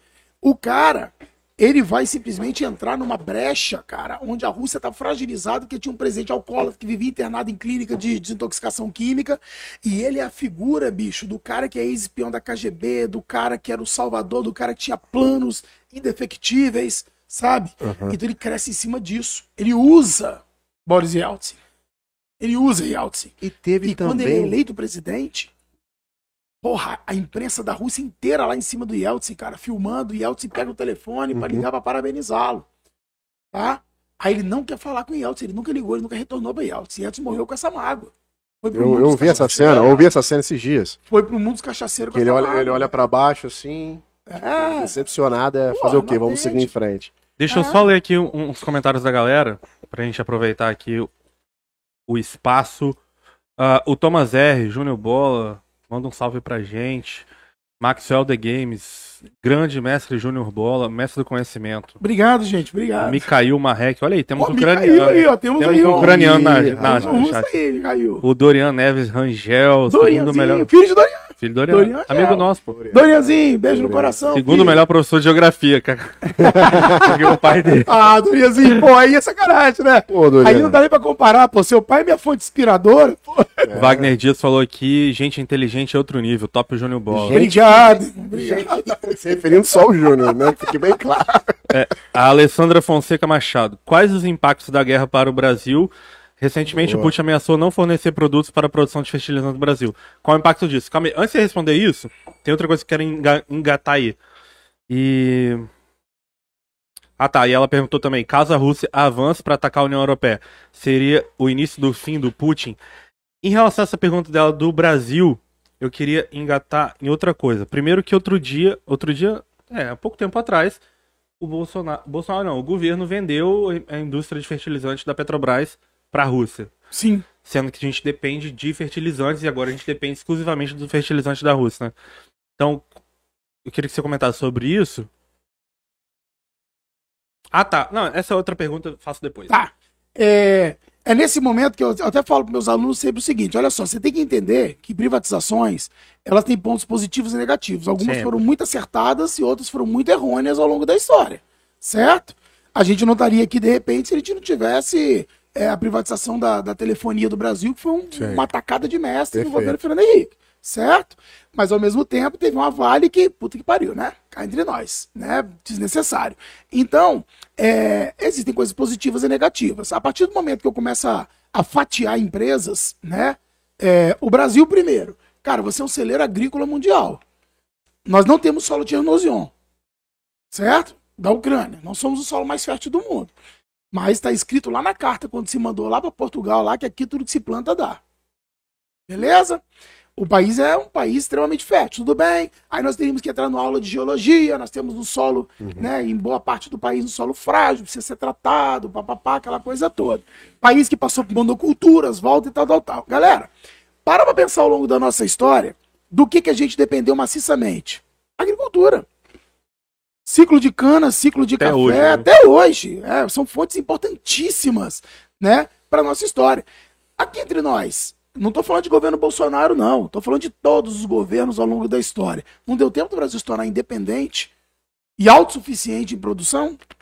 Fertilizante, Sim. e por aí. Deu, né? Um pouquinho, né? De tempo. Esses Sim. dias um aluno perguntou assim, professor, Não só nessa área, em várias outras, né? Por que, que o Brasil não tem uma marca automobilística? Um aluno me perguntou há pouco tempo numa, Teve, numa né? aula. Por que, que nós não, Não temos automobilística, mas forte? tivemos- tivemos a carro aqui, né, Gurgel, tenha, né, que assim. É, era um carro muito seguro, né? Carroceria Era de bom. fibra de bananeira. Era segurança violenta. Pô, o Batia, a explodia, pronta. pedaços de bola. Realmente eram Nossa. carroças? eram É, era carroças? carroça, colo tinha, tinha razão. O problema, Né? o problema é que o brasileiro já nasce com a piada pronta. É, pega, mano. exato. Aí ele perguntou pra mim, por que, que nós não conseguimos ter uma indústria potente? Porque teve, com Vargas teve a FNM, né, FNM, Fábrica Nacional de Motores, tal, aquela coisa toda, projeto Cinca, né, com a França lá, papá. Mas, aí eu falei assim, gente, olha só, entenda. Historicamente, nós sempre fomos convencidos, principalmente lá atrás, tá? Nós somos de uma. Eu sou de uma época que a propaganda televisiva ela entrava e agredia a gente dentro de casa dizendo que tudo que era brasileiro era ruim e o que era importado era bom. Certo? Era, era a Coca-Cola fazendo propaganda dizendo que o, ref- que o Guaraná era refrigereco. O Guaraná brasileiro era refrigereco. Aí veio aquela baita resposta da, da Antártica, que eu acho que é uma das melhores respostas né? idióticas da Ca- velha. Cadê a Quando o fruta, cara né? entra lá no Guaraná e fala, aqui tá a frutinha do Guaraná, estou aqui em Mauá Pés, no Amazonas. Tá, agora pede pra Coca-Cola mostrar a árvore da Coca. Não é? Cadê a fruta da sacadas Coca-Cola? da história, velho. Maiores sacadas da história. Entendeu? É. E aí tinha essa guerra. Né? Mas depois as leis de ética também midiáticas vieram, papapá. Antigamente as marcas agrediam. Aí você pega uma Caoa Cherry hoje, que rasga isso e enfrenta 3 mil processos, porque a China, meu irmão, ela é extremamente desleal no mercado, né? Sim. Da canela pra cima é pescoço pra ela. É. Aí, é. Aí ela vem. Já entra na voadora. Já entra na voadora fatality, entendeu? Meu irmão, Kawachari tá preocupado, tá tomando processo da Volkswagen, porque ela virou esses dias lá e falou assim: ó, aqui, ó, novo lançamento da Volks, parabéns, Volks. Mas compara aqui com o Cherry Tigo, não sei o que, não sei o É. que, compare e tal. Resultado disso, propaganda é alma do negócio. Se você falasse há poucos anos em comprar um carro da Cherry, o cara ia rir na sua cara, É. ia debochar de você. Mas já viraram isso? de Tigo que tá rodando aí, o quê? Vai lá pra você olhar, cara. Eu fui um desses de caras aí, porra. Entendeu? Ah, Cherry, para, meu chinês. Entendeu? Se alguém te mandasse comprar, no passado alguém falasse pra você assim, pô, Samsung, iPhone, pá, eu, eu presenciei discussão pesada de amigos, um defendendo iPhone, o outro defendendo, um defendendo Apple, o outro defendendo é, Samsung e Ai, tal, meu um chamando o outro de doido e tal, meu irmão, para, para, entendeu? Tá. No deboche de uns caras que não querem nem saber de lealdade no mercado. A China é totalmente desleal no mercado, ela não tá nem aí pra isso. E é assim que ela chegou onde ela Essa chegou. cara né? chegou onde chegou e ela tá no mercado, ponto. No mesmo container, ela manda pra você o brinquedo que vai ser vendido lá, caríssimo, ali na, na, na- na loja de brinquedo oficial. E, E ela vai mandar no mesmo container falsificado, que é o camelô que vai te vender, que é descartável, você usa dois dias. Esse que é o bom. Entendeu? E esse que é o bom, né? Que a criança destrói mesmo. É, vai quebrar de qualquer jeito. Ô, velho! Entendeu? E você que se dane pra identificar o que, que é legal, o que, que não é, o que, que tem nota, o que, que não tem nota. Você tá entendendo? Então, quando a gente observa essa questão mercadológica, essa questão internacional e papapá, o mundo inteiro evoluiu num contexto e o Brasil ficou aqui simplesmente o seguinte: não, eu posso contar com os Estados Unidos sempre. Não, agora tem a China como alternativa. Ah, não, a Rússia tem fertilizante, eu compro dela. Tá entendendo? Porque, e agora, cara, você tá. Você vira refém de um monte de coisa. O Brasil é refém de um monte de coisas. Infelizmente. Demérito histórico do nosso país. Mas isso foi em um curto espaço de tempo. 500, 500 anos, né? 522. Não, não, não, não. Eu quero dizer. Mais ou menos. Eu quero dizer essa depreciação. Só. Não, eu quero dizer Desde essa. 22 de abril, posso pontuar pra você que de Não, 22 de abril de 1500 Mas eu pra quero cá, dizer que começou essa desgraça. é em relação à depreciação da indústria Antes era nacional. perfeito aqui. Os índios geriam bem. Os índios geriam bem pra caramba. Depois de 22 de E a gente 1500, achou que ia velho. ter como rir hoje. Pois não, é. professor, eu tô falando em relação à depreciação da indústria nacional. Ah, pô, mas você já, você já começou, cara, cara. Entendeu? Já começou a indústria brasileira. Entendeu? Feito da costela. Entendeu, velho? É isso aí. Você já começou ali. Ah, eu vou fazer um puxadinho aqui. Por quê? Você só passou, você só começou um processo de industrialização verdadeiro, porque sempre tem aqueles defensores. Ah, não, mas tinha aquela que torrava café, né? Tal. Meu irmão, torra café só em casa. Hoje você compra a porra do negócio e torra em casa. Tô errado? Todo mundo torra café. Você é industrial? O Brasil ficou a 25. Ó, se o Brasil tivesse ouvido Mauá, a gente era outro país. Se tivesse trem, Se tivéssemos ouvido Mauá, pontinho, pontinho, pontinho. Certo? Mas não ouvimos Mauá. Pelo contrário, foi sacaneado pelo Império, pelo Barão do Café aqui, que ficava impregnando no ouvido. Ah, não, porque o cara aí tá vendo? Já assistiram Mauá, o Imperador e o Rei? não. Ah, não? Para, velho. O que, que eu tô fazendo aqui? Ele pensou. Ah, Ah, mano. para. Tchau, Que merda de pela- podcast. Né? Nojento Se você não tardado. leu, porque é dessa grossura, tá? assista Mauá, o Imperador e o Rei. Paulo Betti Malumada. Mas e aí, que que Mauá... Mauá, bicho, quis industrializar o Brasil simultaneamente com a Inglaterra e com o restante do mundo que industrializou lá atrás. A gente Aí perdeu não, quantos anos nessa Há brincadeira um aí? século. Porque o Brasil tem vocação agrícola, diziam os barões do café. Vocação agrícola. Eu vocação conto vocação, café, papapá. Resumo É sempre isso, né? foi engolido. É Certo? sempre isso. cara. É sempre Resumo isso. da obra. Quem tá mandando, quem tem o dinheiro na Tem a mão. que- pirosca da crise de 29. Certo? Os Estados Unidos começam a cortar supérfluo lá. Política do New Deal. Vamos reconstruir o país. Corta tudo que é supérfluo. Cortaram cachaça, velho. Não. Ô, Aí. lei seca. Foda. Ninguém bebe nessa birosca. É mesmo, eu lembro, é mesmo. Ah, É. entendeu? Cortaram cachaça. Agora aí, que eu lembrei que eu já vi um filme ah, disso pô, aí. isso pô. favoreceu lá o crescimento da máfia. Al Capone e Companhia Limitada fizeram a festa. Vendendo uísque né? a torto de Uísque, direito. turbinado lá, entendeu? Clandestino. E aí, o que que acontece, meu irmão? O Brasil não tem alternativa. O telefone toca aqui, Vargas chegando ao poder em 1930. Ó, a gente decidiu aqui café é supérfluo, dá pra viver sem café, tá? Obrigado, tchau. Tu, tu, não vamos comprar mais não. Tu, tu, tu. E o que, que você faz? Galpão do IBC entulhado de café que o Brasil pagava safra antecipado. Vargas teve que falar o seguinte: queima essa porra toda, acaba com tudo isso aí, queima, entendeu? Vai plantar o que você quiser, meu. Quer plantar caqui, mamão, vai lá e planta. Café É não. isso que tá mandando agora. Café não. Resultado, nós não temos alternativa. Ou o Brasil industrializava ou industrializava. O que, que você acha que ele fez? Companhia Siderúrgica Nacional, Vale do Rio Doce, Petrobras, papapá, o petróleo é nosso. Começou uma política nacionalista, Fábrica Nacional de Motores, FNM. Entendeu? Ou seja, a crise às vezes vai. é importante, né? É, aí Mas- a pergunta da, da companheira Alessandra, quando ela manda, entendeu? A culpa está no nosso processo evolutivo industrial. Porque, historicamente, você se convenceu que tem coisas que são mais, é baratinho para comprar. Isso nunca vai dar BO, não. Para que, que eu vou investir se eu posso comprar, pro- trazer pronto? Né? A política JK, 50 anos em 5.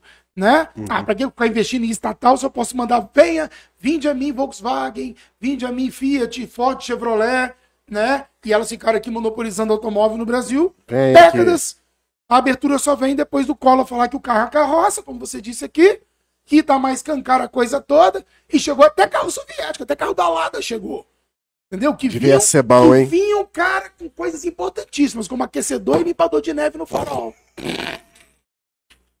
era muito útil. Porra, não No deve nem Brasil. trabalhar. É, Mas, nossa. professor, mas, pô, eu entendi o que você falou. Mas nesse caso específico do- dos fertilizantes, É, pô, não ficou os caras respondido. né? acabaram de vender uma porra de uma estatal de fertilizante Cara, pra depender deles.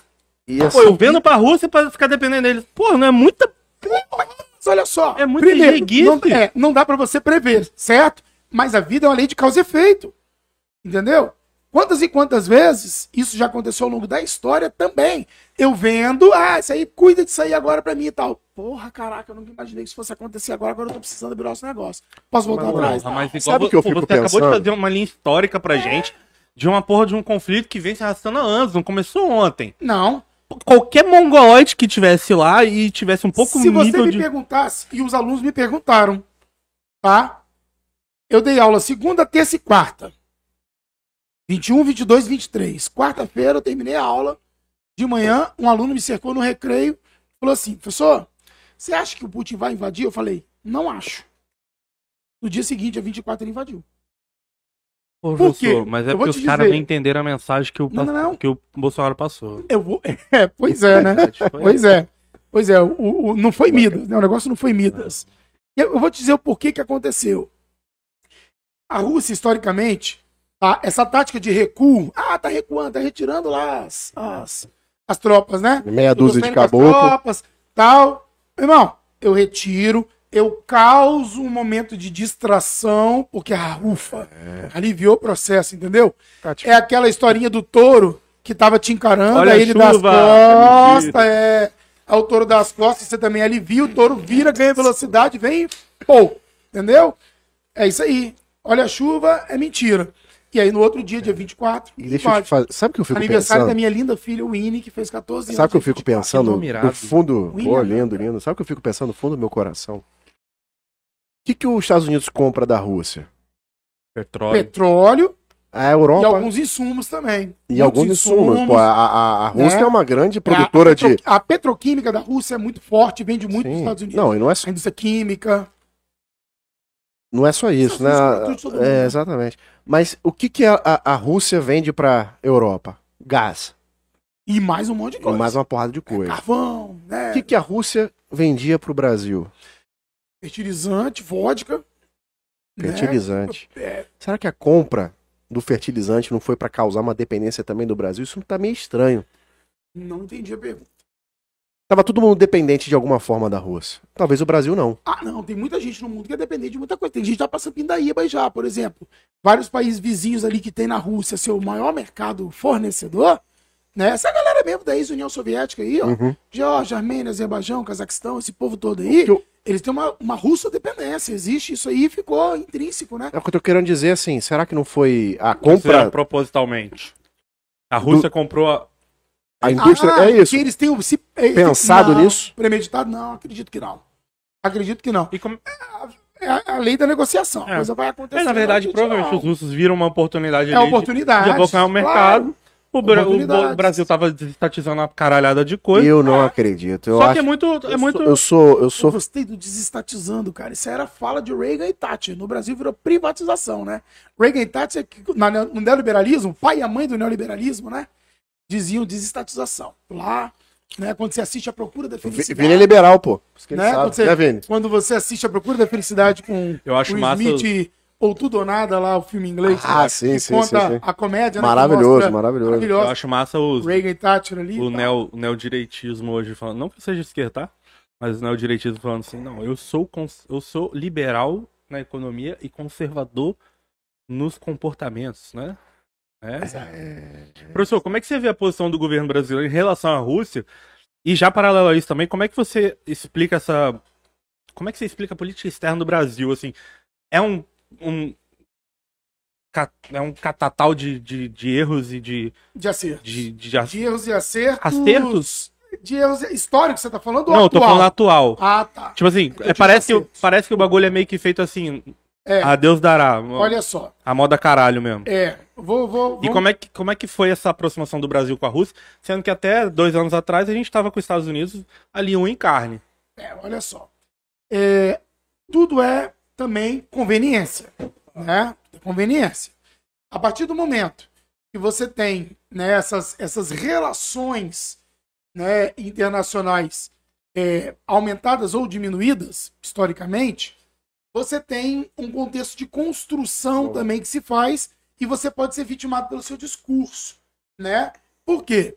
Nós tivemos todo um discurso anticomunismo, antissocialismo e papapá que foi constituído pelo atual governo e tal, aquela coisa toda, mas trouxe é, é, algumas problemáticas que todo mundo pode pontuar ao longo do tempo com o seu maior parceiro comercial, que é a China, várias falas infelizes e tal, tal, tal, como se você não dependesse de absolutamente ninguém. Né? Criamos várias problemáticas e tivemos problemas, sim, entendeu? Relacionados a esses contextos. E aí você vê, é, é, eu tava, tava até observando hoje alguns comentários aqui, e a própria, di- dizem, né, eu li aqui vagamente que Ana Maria Braga teria se retratado hoje de manhã, quando ela disse que é, Vladimir Putin era um governo comunista, certo? Disse que ela se retratou hoje de manhã, eu não sei, mas isso repercutiu muito né, na- nas redes sociais.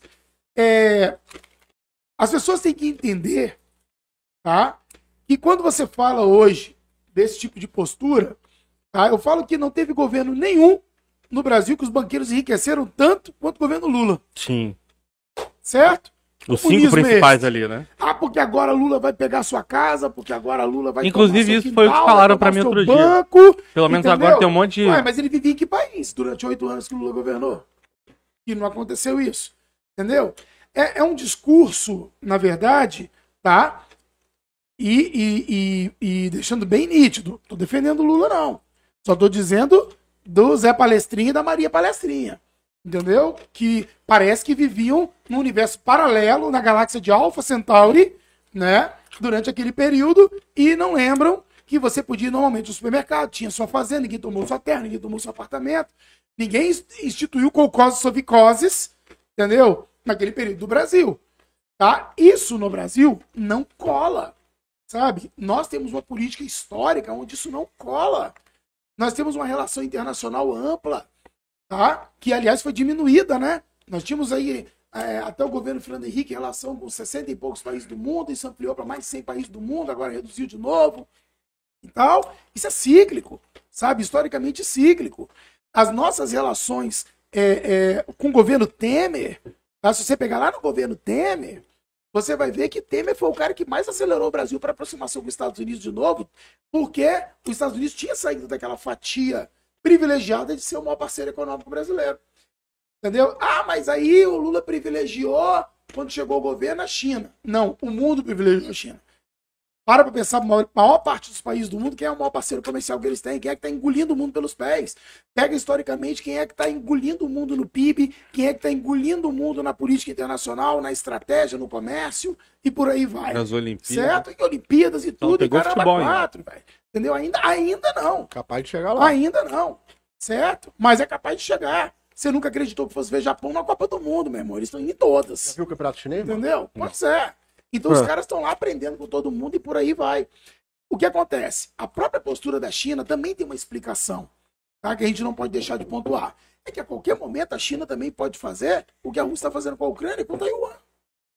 Inclusive, há- havia esse receio, né? É, muita gente falando sobre isso. No Ó. início da, da guerra A da China Ucrânia. vai Porque aproveitar- A China, ela, é, desde que Taiwan, né, que acontece a revolução de Mao Tse Tung, Chiang Kai-shek foge para Taiwan, aí se estabiliza ali uma, uma política, né, capitalista com apoio de dinheiro americano do Plano Colombo, certo? E Taiwan vai constituindo seu desenvolvimento depois ajudado pelos Estados, pelo Japão, ali eh, se tornando um tigre asiático, certo? A China fala assim: ah, não, invada aquela hora que eu quiser. Deixa eles lá. Não, até porque lá não- eles não têm. Entendeu? É meu. É meu. Minha galera, minha galera. É, Taiwan Minha também galera, não tem nenhum É aquele, recurso. é aquele achocolatado que você comprou, tomou uma vez, guardou lá e um dia você falou: ah, caramba, validade. Entendeu? Taiwan tem algum recurso mais. natural que Não, interessa? irmão, Mas a tecnologia. Ou é o comércio? Tecnologia é um tecnopolo. Entendeu? Os caras se transformaram num tecnopolo. Entendeu? Coisa toda, tigre asiático ali, papapá, aquela coisa toda. Então, o que, que acontece? É, a nossa política internacional, ela, no governo Temer, eleva-se e curva-se novamente aos Estados Unidos, que já tinha perdido esse, esse, esse patamar de prestígio dentro do Brasil. Nós já tínhamos buscado outros parceiros, como a União Europeia, a China e por aí vai. E não adianta você querer criar BO, porque você vai precisar. Entendeu? E essas falas todas antagônicas, ah, porque China é isso, China é aquilo, papai, a gente viu zilhões, presidente, filhos de presidente, ministros, discursos agressivos contra a China. Irmão, precisa. Entendeu? A gente precisa. Se trata de mercado internacional. Mas é, A fala ideológica é uma, a prática é outra. mas é uma guerra Aí vai lá e ideológica, passa né? vergonha, Aí vai lá e passa vergonha homenageando o soldado comunista diante do, do túmulo. É. É uma guerra ideológica que parece que é- eles precisam dela pra sustentar a base fanática. Entende? Tipo assim, eu É. vou falar, mas eu não vou fazer. Mas eu Sim. preciso falar pra sustentar esse bando de mongolóides, esses 20% de mongolóides estão aqui, que gostam de ouvir isso. A gente tem uma. uma Porque na verdade eles ganharam a eleição na base da- do discurso. Na base do É. discurso, ali, do discurso da extremo. forçação de barra. Exato, da forçação de É. barra em assuntos totalmente É, irrelevantes, assim. Exatamente. Não irrelevantes, mas que não. Enfim, que não eram é, prioridades ali naquele momento, né? Sim. Pô, vamos falar de aborto, vamos falar de direitos humanos. Não, eles querem pegar pautas que sejam pautas é, bomba, né? De discussão, Ultraconservadores. ultras conservadores, pra ganhar o lado conservador. Bicho, Que é onde mas eles fizeram a base deles. Eu tenho amigos, eu tenho amigos, né, que são bolsonaristas e que os caras odeiam o Papa, velho. Os caras odeiam o Papa hoje, não, porque o Papa é favorável ao não sei o quê, Papa é não sei o quê, Papa é não sei o quê. Galera, atenção. Tá confundindo um pouquinho as coisinhas, então não? Ah, ô, aqui. Pelo amor de Deus. Deixa eu falar um negócio pra Uma você. coisa é uma coisa. É, deixa eu falar uma coisa pra você. Por um acaso, essa pessoa já estudou João Paulo II? Ei, Francisco é isso? E o Papa que você idolatrou? Esse- eu tenho amigo que foi comigo lá no, no- no- em 1991 receber o Papa aqui, na praça que hoje Eu tava lá, hein? Eu também estava lá. Na Praça dos Namorados. Eu estava lá. Eu vi o Papa Mal 91. passar. É, pois é, eu estava lá. Cheio pra Ah, caralho. pois é, coisa Eu nem morava aqui ainda. Pois é, esse amigo hoje fica criticando, meu irmão. Parece que livro de história virou veneno. Entendeu? É o que me, é o que me Parece que pega, livro de cara. história virou veneno. É eu querer Parece que reescrever a pesquisar, E história. aí você manda pro cara o seguinte, cara, isso é mentira, isso é fake news. Tá aqui, o cara nem abre a explicação que você mandou, nem o Não. link que você mandou pro cara poder pesquisar. Ele nem abre. Porque Eu ele tenho- quer acreditar naquilo. Eu tenho um conhecido que é Ele quer maravilhoso. acreditar naquilo. Ali, eu, eu até me arrependi, inclusive, de ter falado pra ele parar de mandar, porque era muito engraçado. Na época das eleições, né, um pouquinho antes, ele ficava. Ele tinha uma lista de transmissão que ele ficava mandando as fake news. Cara, teve uma vez que ele mandou uma fake muito boa. Que era Muito boa. Porra, maravilhosa. Aquela ali, cara, eu fiquei rindo uma semana daquilo. Era o, o primeiro-ministro. Primeiro-ministro, não. Como é que é o. Caraca, eu acho que eu tô bêbado, Vini. Ah, não pode. Eu tô, tô falando, eu tô, eu tô de estômago vazio. Primeiro-ministro no Brasil já não No existe. Brasil. Tá errado aí. É, aí tá, já tá tenso. Da China, porra. Na China não tem Não também. Presidente. Tem, não, tem, não, é, tem, é presidente É ou é primeiro-ministro? Xi Jinping. Xi Jinping. Não, Xi Jinping. É Xi Jinping? É Xi Jinping, primeiro-ministro. É isso? Isso aí. Então era ele, era esse cidadão aí mesmo. Ele dando um discurso de final de ano. Bom, no vídeo não parecia isso. Ele dando um discurso e tinha uma legenda. A legenda era maravilhosa. As construções de legenda são ótimas. Ah, é muito bom. Eu adoro as construções de legenda dele. Falando que agora o nosso interesse é invadir o mundo, nós estamos preparando para iniciar a Terceira Guerra Mundial. Enquanto a gente não conseguir conquistar todos os pontos macroeconômicos do mundo, a gente não vai parar. Aí eu falei, porra, não é possível que isso é verdade. Eu fui pesquisar, eu achei o mesmo discurso. Legendado é, em a inglês, não legenda tinha nada a original. ver. Pois é, aí eu te falo. Aí eu fui e briguei, falei, Aí eu não recebo não, na semana passada de um amigo, irmão, já viu isso? Aí eu vou abro aqui que a, a esquerda brasileira mandou para o Congresso um projeto para oficializar a profissão de ladrão, velho. Ai, muito bom. Para, né? Pô, mas eu Aí, já viu isso aí e tal? Eu falo, gente, pelo amor de Deus. Aí eu falo, tudo bem, me manda o projeto de lei. Vai, Eu vou- o projeto de lei me manda. profissão de ladrão. Profissão de ladrão. Como é que- Não, e O aí. que você acha que passa na cabeça de um ser humano pra acreditar nisso? Pra acreditar nisso. E aí Então, nem, se, que- nem se dá o trabalho igual falou de pesquisar, né? Nos Estados Unidos, que, que a direita adora abraçar, na Califórnia foi passou-se uma lei, né? Que até 900 dólares o roubo não era caracterizado como crime. Isso existe, tá A lá. profissão de ladrão com direito a 13 terceiro, já pensou? É. Não, pera aí, existe isso mesmo? Existe, isso existe 900 na eu Califórnia. posso roubar até 900 dólares lá. Qualquer crime que... que Mas é acumulativo ou não? Porque talvez Não, não, viver disso. é. Pois é. Mas tá os caras estão deixando o carro aberto na é rua. por ato? Por ato? Mas você É, não viu isso, não? Se não for acumulativo, eu posso. Cada ato Porra, 900 eu dólares, eu vou, bastante pra estar falando isso aqui. Eu tenho vou roubar 10. 99 certeza que não é fake news. A Califórnia é, Vou pesquisar de novo. é a Califórnia, Mas é. então é o, é o é anticomunista possível. dos Estados Unidos. Né? Não pode isso, velho. mas mas elege republicanos, né? Eu posso roubar 10 Quase pessoas. que governo lá. Eu- pois é, eu vou roubar 10 pessoas num dia, cada um 800 dólares, vou fazer 8 mil e não vou ser preso, Mas tá é porque tudo lá certo. ninguém tem coragem de roubar, porque se não chama a Schwarzenegger que governou, eles botaram É. Schwarzenegger. Ó, realmente, ó. Aí, ó. É shoplifting. Ai, que Shoplifting, que é o furto de pra nós. mercadoria em lojas. Olha isso. Aí aqui no Brasil. Ele não é crime, é contravenção penal. Contravenção. Isso significa o quê? Ser Que preso você ou não? é preso, Quero- você não é preso. É, Ah, você então não vai eu vou ser pra lá. condenado É. disso, né? Professor, mas tá, é, ficou, ficou meio obscuro pra mim. O que, que você acha que foi esse ato, essa atitude do, do Bolsonaro, do governo brasileiro, de ir à Rússia? é, Erro estratégico total. Ele com mas aquilo ali foi contra o Itamaraty. O Itamaraty foi- orientou mas de foi- uma forma. Ele foi com certeza, com certeza ele foi. Foi o Chile que ele contra os Estados Unidos? Foi Foi. para pra mostrar para os Estados Unidos, ó, vou Porque dar agora Chile. pra eles o Biden é um comunista, É, né? Que governa os Estados Unidos. Os Estados Unidos tem comunismo agora. Biden é comunista, tal, não sei aquela coisa toda. mas ele também é. Erro Ele estratégico. honrou- homenageou o soldado comunista. Pois Não, é. mas assim, foi Aí- só pra mostrar chilique pros Estados Unidos? Pois é, e no momento. Sabe aquela famosa bombada na pausa? É a bombada na pausa. O cara vai no momento errado. Certo? É, Perdeu, verdade, Ele perdeu a mão. Cai nas costas dele agora uma, uma, uma retórica perigosa, que é da omissão, tomando cacete da galáxia inteira, do mundo inteiro, pelo não posicionamento. Entendeu? Eu tive lá com um cara ontem. Ah, eu, eu, eu é, tava ouvindo aqui algumas, algumas discussões bem interessantes, né, de, de historiadores, analistas políticos, o pau quebrando aqui em algumas discussões, dizendo inclusive que, ué, será que o Brasil não ter tomado providência imediatamente para retirar os brasileiros da Ucrânia não foi uma tentativa de não desagradar Putin? Entendeu? Eu não posso afirmar isso. Mas ficou essa pergunta no ar. Por que que Itamaraty demorou tanto tempo? Vocês, não, não é o Júnior Bola que está dizendo, nem vocês não. Os brasileiros lá na Ucrânia dizendo, se a gente depender da embaixada, tá ferrado. A embaixada manda pra gente aqui que o trem vai sair às 17 horas, ela manda pra gente isso às 17h30. Brasileiros disseram isso. Mandaram vídeos, né? jogadores e brasileiros dizendo: olha só, se a gente depender da embaixada aqui, a gente tá ferrado. Entendeu? Ninguém faz nada pela gente. Você liga para a embaixada, ninguém atende. Eu vi um jornalista tentando aqui numa rádio, aqui na, na lá, Band News. Ele tentou, vamos tentar ligar para a embaixada lá, tá, não sei o que, ninguém atendeu. Tá entendendo? E aí o que, que acontece? Cara, isso é, pode ter sido um erro estratégico. E agora o Brasil fica a palpos de aranha. Entendeu? Porque se eu faço uma defesa é, é, é, espontânea ao Putin, eu me coloco na oposição do cenário internacional que hoje condena.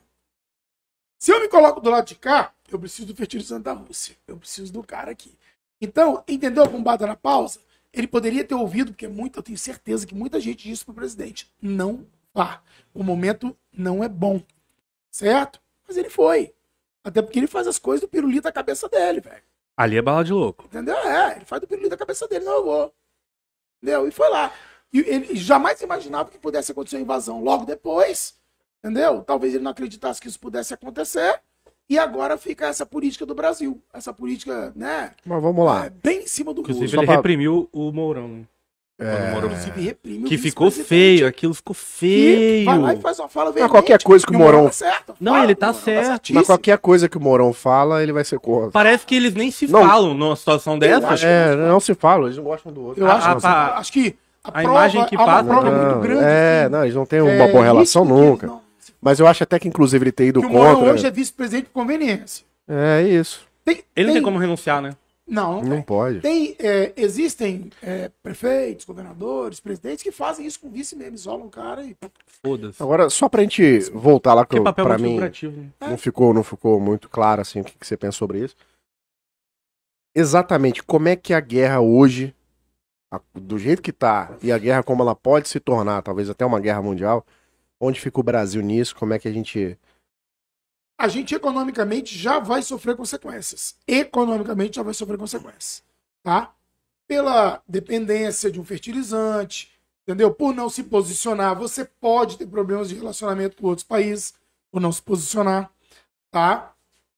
Não acredito que territorialmente a gente tenha algum tipo de problema.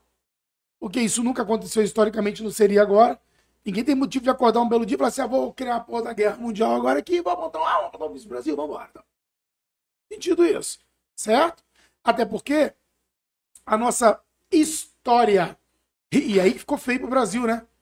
A Suíça, que a vida inteira foi a egípcia, Se se posicionou posicionou, velho. militarmente. A. Suíça. se Ali posicionou. foi muito Ei, louco, velho. Quando a Suíça se posiciona, que a bagaça é tensa. Se a Suíça, que foi a vida Quantas inteira, contas não deve Ah. ter lá, russas, né? a, a paz internacional da política da neutralidade vai lá e fala: não, ó, tá errado, tal, não sei o quê. Aí você fica agora nesse, ó, ó, entendeu? Pá, pá, pá. E o mundo inteiro de cacete em cima de você. Vai lá, vice-presidente americano te dá pau. Vai lá o Macron, te... o Macron já tá puto com o Bolsonaro há muito tempo que chamou a esposa dele de velha De feia feia. né? Aí o negócio já pegou, a bagaça já pegou. Então, você tem aí um Boris Johnson que não quer nem papo com ele. Tipo assim, ah, eu tô com arroz no fogo aqui, entendeu? E tal, já se recusou umas 300 vezes aí a encontrar com ele e tal, não sei o quê, já deu vários escamoteamentos aí, papapá, acabou recebendo o dia meio que na força, né, e tal. Mas você percebe como é que é essa política. Aí eu fico rotulando todo mundo, e é esse todo mundo que eu rotulei agora que decide a bagaça. É. Estão entendendo o ponto? Todo mundo que eu rotulei é quem tá lá agora na ponta, lá na frente, lá, porque Erdogan é E aí, a troco de é que que rotulou? A verdade aí, a é troco essa. de que você rotulou, gratuitamente você rotulou, aí o filho vai lá falar merda, o outro vai lá falar merda, aí vem um ministro tenta consertar, aí vem lá o vice-presidente faz uma fala, é, des- é desautorizado, é desconstruído. Cara, desnecessário. Então, virou assim, é, é, é, um lugar onde ninguém se entende, onde ninguém fala a mesma língua. Mas isso aí já não estava demonstrado desde o início da eleição que era um, era um par de situações ali que ninguém sabia o que ia fazer? Ah, não, que ninguém sabia o que ia acontecer e o que ia... Não, não. Que ninguém sabia o que ia fazer. O que ia acontecer a gente sabia Ah, que ia dar merda. sim, sim, Mas o sim. que faria, tipo assim, Sim, um- projeto, uma organização ali de governo, nu- nunca existiu. Pô, o cara tá até hoje, vai acabar o mandato, pô, tá falando isso hoje, cara. Vai acabar o mandato desse cara e ele não vai ter ninguém nem pra escrever uma porra de um discurso. Porque ele foi discursar hoje falando da mulher. Basicamente, ele falou: É, a mulher é quase gente na sociedade brasileira. Pô, tá de sacanagem, mano. Quase quatro anos de mandato, o maluco não tem alguém pra escrever um discurso pra ele. Não digo que não tenha. Parece que É, é um mas ele não lê, porra. balai de gato da Vou falar, porra. Não digo que não tenha. Eu só digo o seguinte: pode até ter. Historicamente, pode até ter essa pessoa. Ele pode até ter conselheiros. Meu irmão, mas se o cara quer fazer o que é da cabeça dele, meu irmão, acabou. Entendeu? O mundo teve personagens assim. O mundo teve personagens assim. Você acha que alguém convencia um Stalin de alguma coisa, velho? Não comparando o Bolsonaro a Stalin. São coisas to totalmente distintas também. Mas Tá falando de que- personalidade. é, personalidade. Você acha que o Stalin ouvia alguém? Stalin era um cara, meu irmão, que era da cabeça dele, ponto final.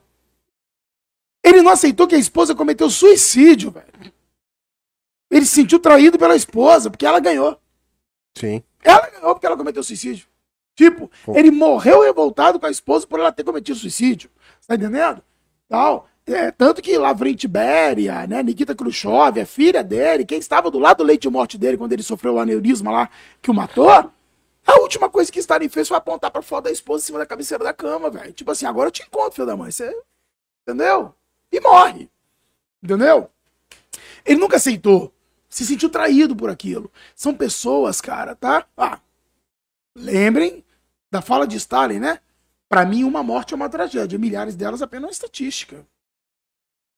Entendeu? Pessoas de personalidade dessa, nessa condição.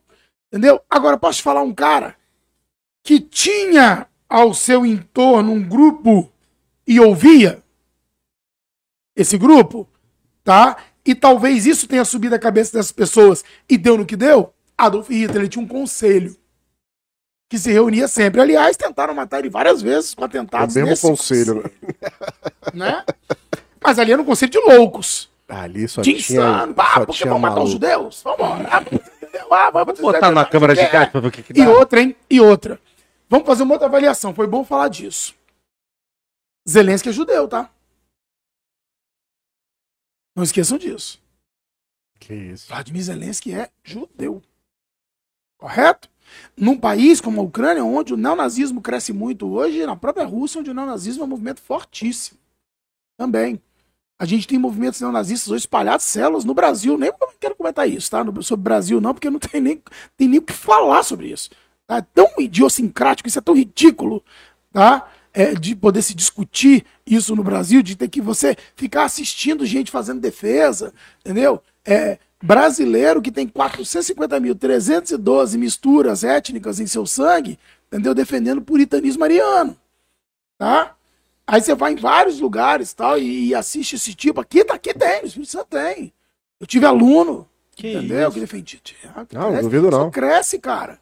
Entendeu? Isso cresce. Meu irmão, isso cresce. Toma conta, sabe? É uma, é uma loucura. E aí o cara não quer pesquisar também e tal. Não, porque é, há pouco tempo... Ou se pesquisa, pesquisa só na base dele ali. na base dele que é o que né? ele quer ouvir, é o que ele quer acreditar. É, hoje a internet tem, essa, tem esse problema, né? Você é contra de tudo, É. mas também você consegue selecionar o que você quer ou não Também, quer ouvir, né? Exatamente. Então eu tenho de tudo. Eu tenho neofascismo crescendo na Itália com os Nova Maleta Negra. Eu tenho gente que defende o franquismo na Espanha, o salazarismo. Isso é mundial. Isso não é só brasileiro. Essa onda. E sabe o que é engraçado? Engraçado global. não. A Mas sabe o que, que é, Áustria- que, que é a Áustria estranho? Que são 90. pessoas jovens, cara.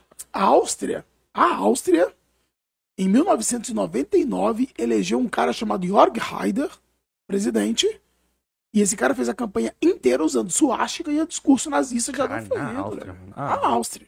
Cara, não é O possível. berço de Adolf Hitler. Pode pesquisar aí, Jörg Haider. Entendeu? Foi, morreu no acidente de carro, depois já foi pro inferno há muito tempo.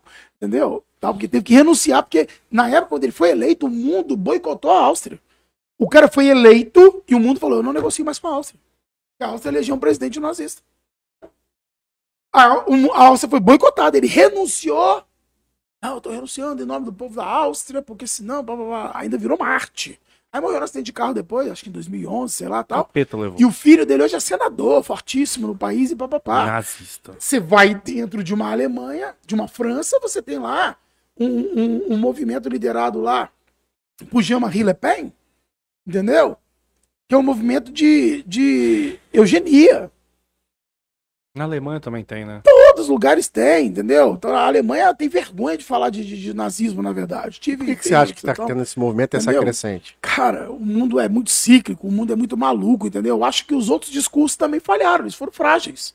Eu acho que, eu acho que toda a construção em torno disso ela foi muito frágil, certo? Você quer ver uma, uma, uma coisa? É, o- o- os judeus, com toda a justiça, um dia perguntaram a Steven Spielberg, que é judeu e fez a lista de Schindler, né, tal, aquela coisa toda, papapá. Perguntaram ele bem assim, pô, mas por que que lá no seu filme não mostra que morreu também lá Testemunho de Jeová, que morreu lá o cigano, que morreu quem era negro e morava na Europa, que Hitler exterminou todo mundo. Ele falou o seguinte: eu sou judeu. Se eles quiserem, eles vão lá e mostram. Não faço. Os judeus nunca deixaram o mundo esquecer o Holocausto. São certos. Eles vão lá e bancam isso todos os anos. Todo ano tem dois, três filmes que são lançados para poder mostrar o que foi o Holocausto. Você lembra de ter crescido sem ver filmes sobre, sobre Segunda Guerra? Sobre. Não. alguém cresceu aqui sem ter Não. assistido? Todo ano tem. Entendeu? Eles bancam isso pra não deixar a memória. Mas Não então, pode você falou que o mundo é cíclico. Mas tem coisas, cara, que já, já, já eram pra ter sido superadas. Ah, mas Eu acho que tem dá coisas que você não tem que existir mais Ah, espaço mas e cobra, cobra, você bate na cabeça. Você não fere. Entendeu? Esses movimentos, eles não foram totalmente desconstruídos. Historicamente, eles não foram totalmente desconstruídos. Pelo contrário. Entendeu? Você tem o Josef Mengele, que era um médico monstro de Hitler e que foi dado como morto após guerra, e depois você vai descobrir que ele morreu afogado em Bertioga, em Santos, morando aqui como bom velhinho, pô. Esqueceu? Esses caras continuaram. Aí quando entraram na casa do cara, tava lá um monte de uniforme nazista, um monte de coisa nazista, tal, tal. E enfim, Afogado é ruim, mas podia ter morrido Morreu sofrendo afogado mais, né? Podia ter sofrido um pouco caraca, mais, né? Pelo morreu aqui menos. no Brasil, Mengele. Mengele, o médico monstro de Hitler, morre no Brasil afogado em Bertioga. Então, professor, aproveitando essa, essa deixa aí do da galera neonazista, o que, que você acha do papel do Sérgio Camargo hoje na Fundação Palmares? Você acha que aquilo ali é um personagem Não, não é um construído personagem. de forma realmente pensada? É um, Porque é muita é insanidade. um preto contra professor. preto, entendeu? É, Nós que somos pretos, entendeu? Nos envergonhamos disso. Nos envergonhamos de ter um personagem desse, entendeu? Dentro de uma, de uma fundação Palmares, querendo mudar o nome da fundação ainda para a Princesa Isabel. Que o pariu. Entendeu? Mas então, você não acha que foi um personagem pensado? Tipo assim, ó, eu quero que você faça isso, isso, isso, que é pra ir contra o que essa galera tá falando de mim aí. Eu acho. Eu acho porque, é, na verdade, você procura desviar focos, Exatamente. criar o tempo todo factoides e problemáticas, entendeu? Falas. Ele, ele se acha assim, o ariano. Entendeu? Ele acha o ariano e tal, não sei o que, com discursos extremamente ofensivos, discursos extremamente desclassificados, discursos extremamente é, rudes, entendeu? E errôneos. Mostra o cara não tem conhecimento histórico nenhum e tal. E defende. Eu acho ele, ele não se enxerga no espelho, a verdade é essa. Acho que o mais triste para uma pessoa é não conseguir se enxergar no espelho. Porque quando você se enxerga no espelho, você tem que se orgulhar do que você é, da história da sua família, da história da sua etnia. Eu tenho que me orgulhar da minha avó que foi vendida lá no Porto de São Mateus para ser escrava, entendeu? Lá no século XIX, entendeu? E que amamentou crianças lá em Colatina, porque era ama de leite, papapá, aquela coisa toda, a história toda, até onde eu e meu primo conseguimos chegar. Eu tenho que me orgulhar dessa construção, sabe? Tem que me orgulhar. É a questão do, do, do, do que a gente. Aí você leva o lado antagônico do que acontecia nos Estados Unidos com o blackface. Entendeu? Não era simplesmente o que foi feito lá atrás pelo, pelo ator, eu esqueço o nome dele, que namorou o Whoopi Goldberg. Que na entrega do Oscar, quando a Whoopi foi escolhida para apresentar o Oscar. Oh, meu Deus, qual é Murphy? dele? Não, ele branco, branco.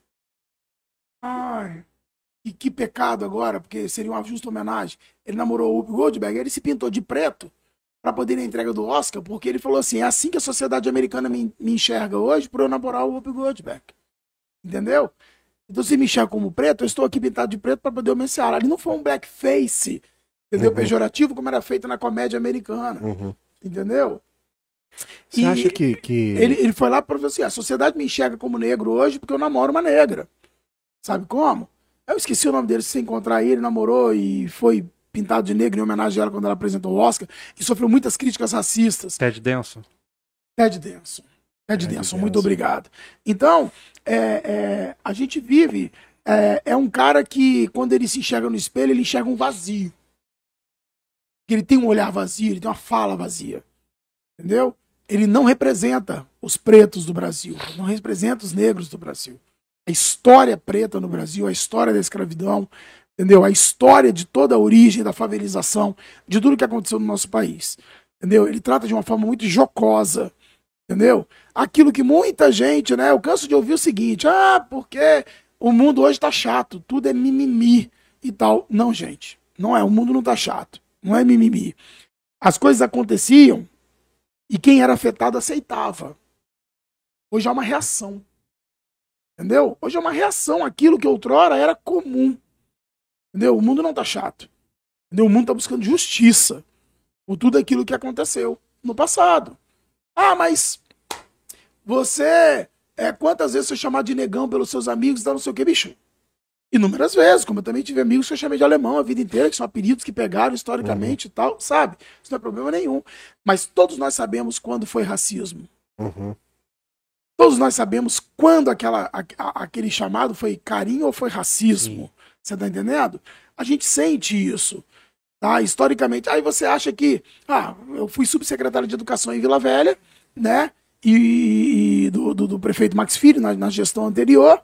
E é, uma vez uma pessoa virou para o prefeito e falou bem assim: é, ele fazia uma reunião toda segunda-feira e botava o secretariado todo no tablado do, do, do teatro para poder receber a comunidade. Toda segunda-feira à noite, todo o secretariado ficava no tablado do teatro, o teatro lotava e a comunidade ia lá reivindicar, não sei o quê. Aí ele ouviu uma vez o seguinte: pô, você respeita cotas, né? Eu era o único negro secretário.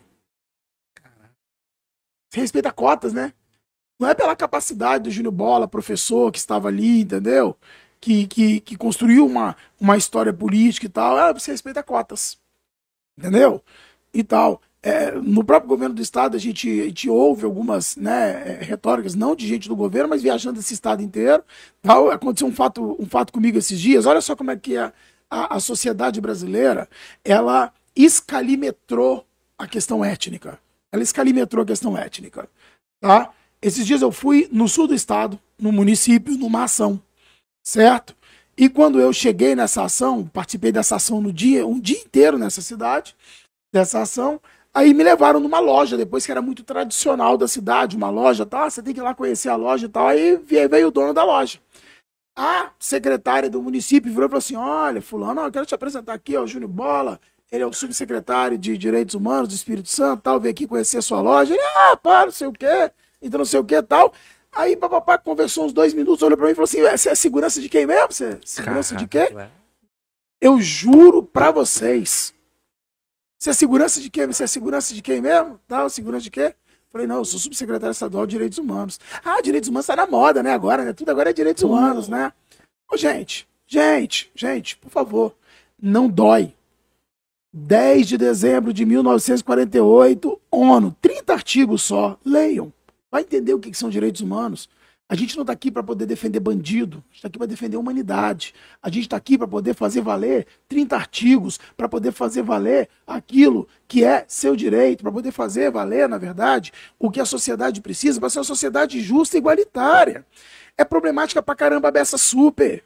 Eu tenho índio no Brasil recriminado por um governo que também a Secretaria de Meio Ambiente come toda uma floresta Inclusive, eles inteira. estão aproveitando entendeu? aí agora para poder fazer mineração nas terras Pois indígenas. é, ah, mas o índio também é isso, então não sei o que. Tem, tem, tem, claro que tem, a gente sabe que tem. Mas, gente, existe justiça, existe uma FUNAI hoje que é contra índio. Existe um preto que é contra preto na Fundação Palmares. Entendeu? Existe pessoas dos direitos humanos que é contra os direitos humanos, gente na educação que sucateia a educação. Se colocou um ministro de educação no Brasil que não sabia escrever, que era o Weintraub. Entendeu? Que vivia e fazia questão de postar errado mesmo para poder virar assunto. Não sabia falar, não sabia escrever.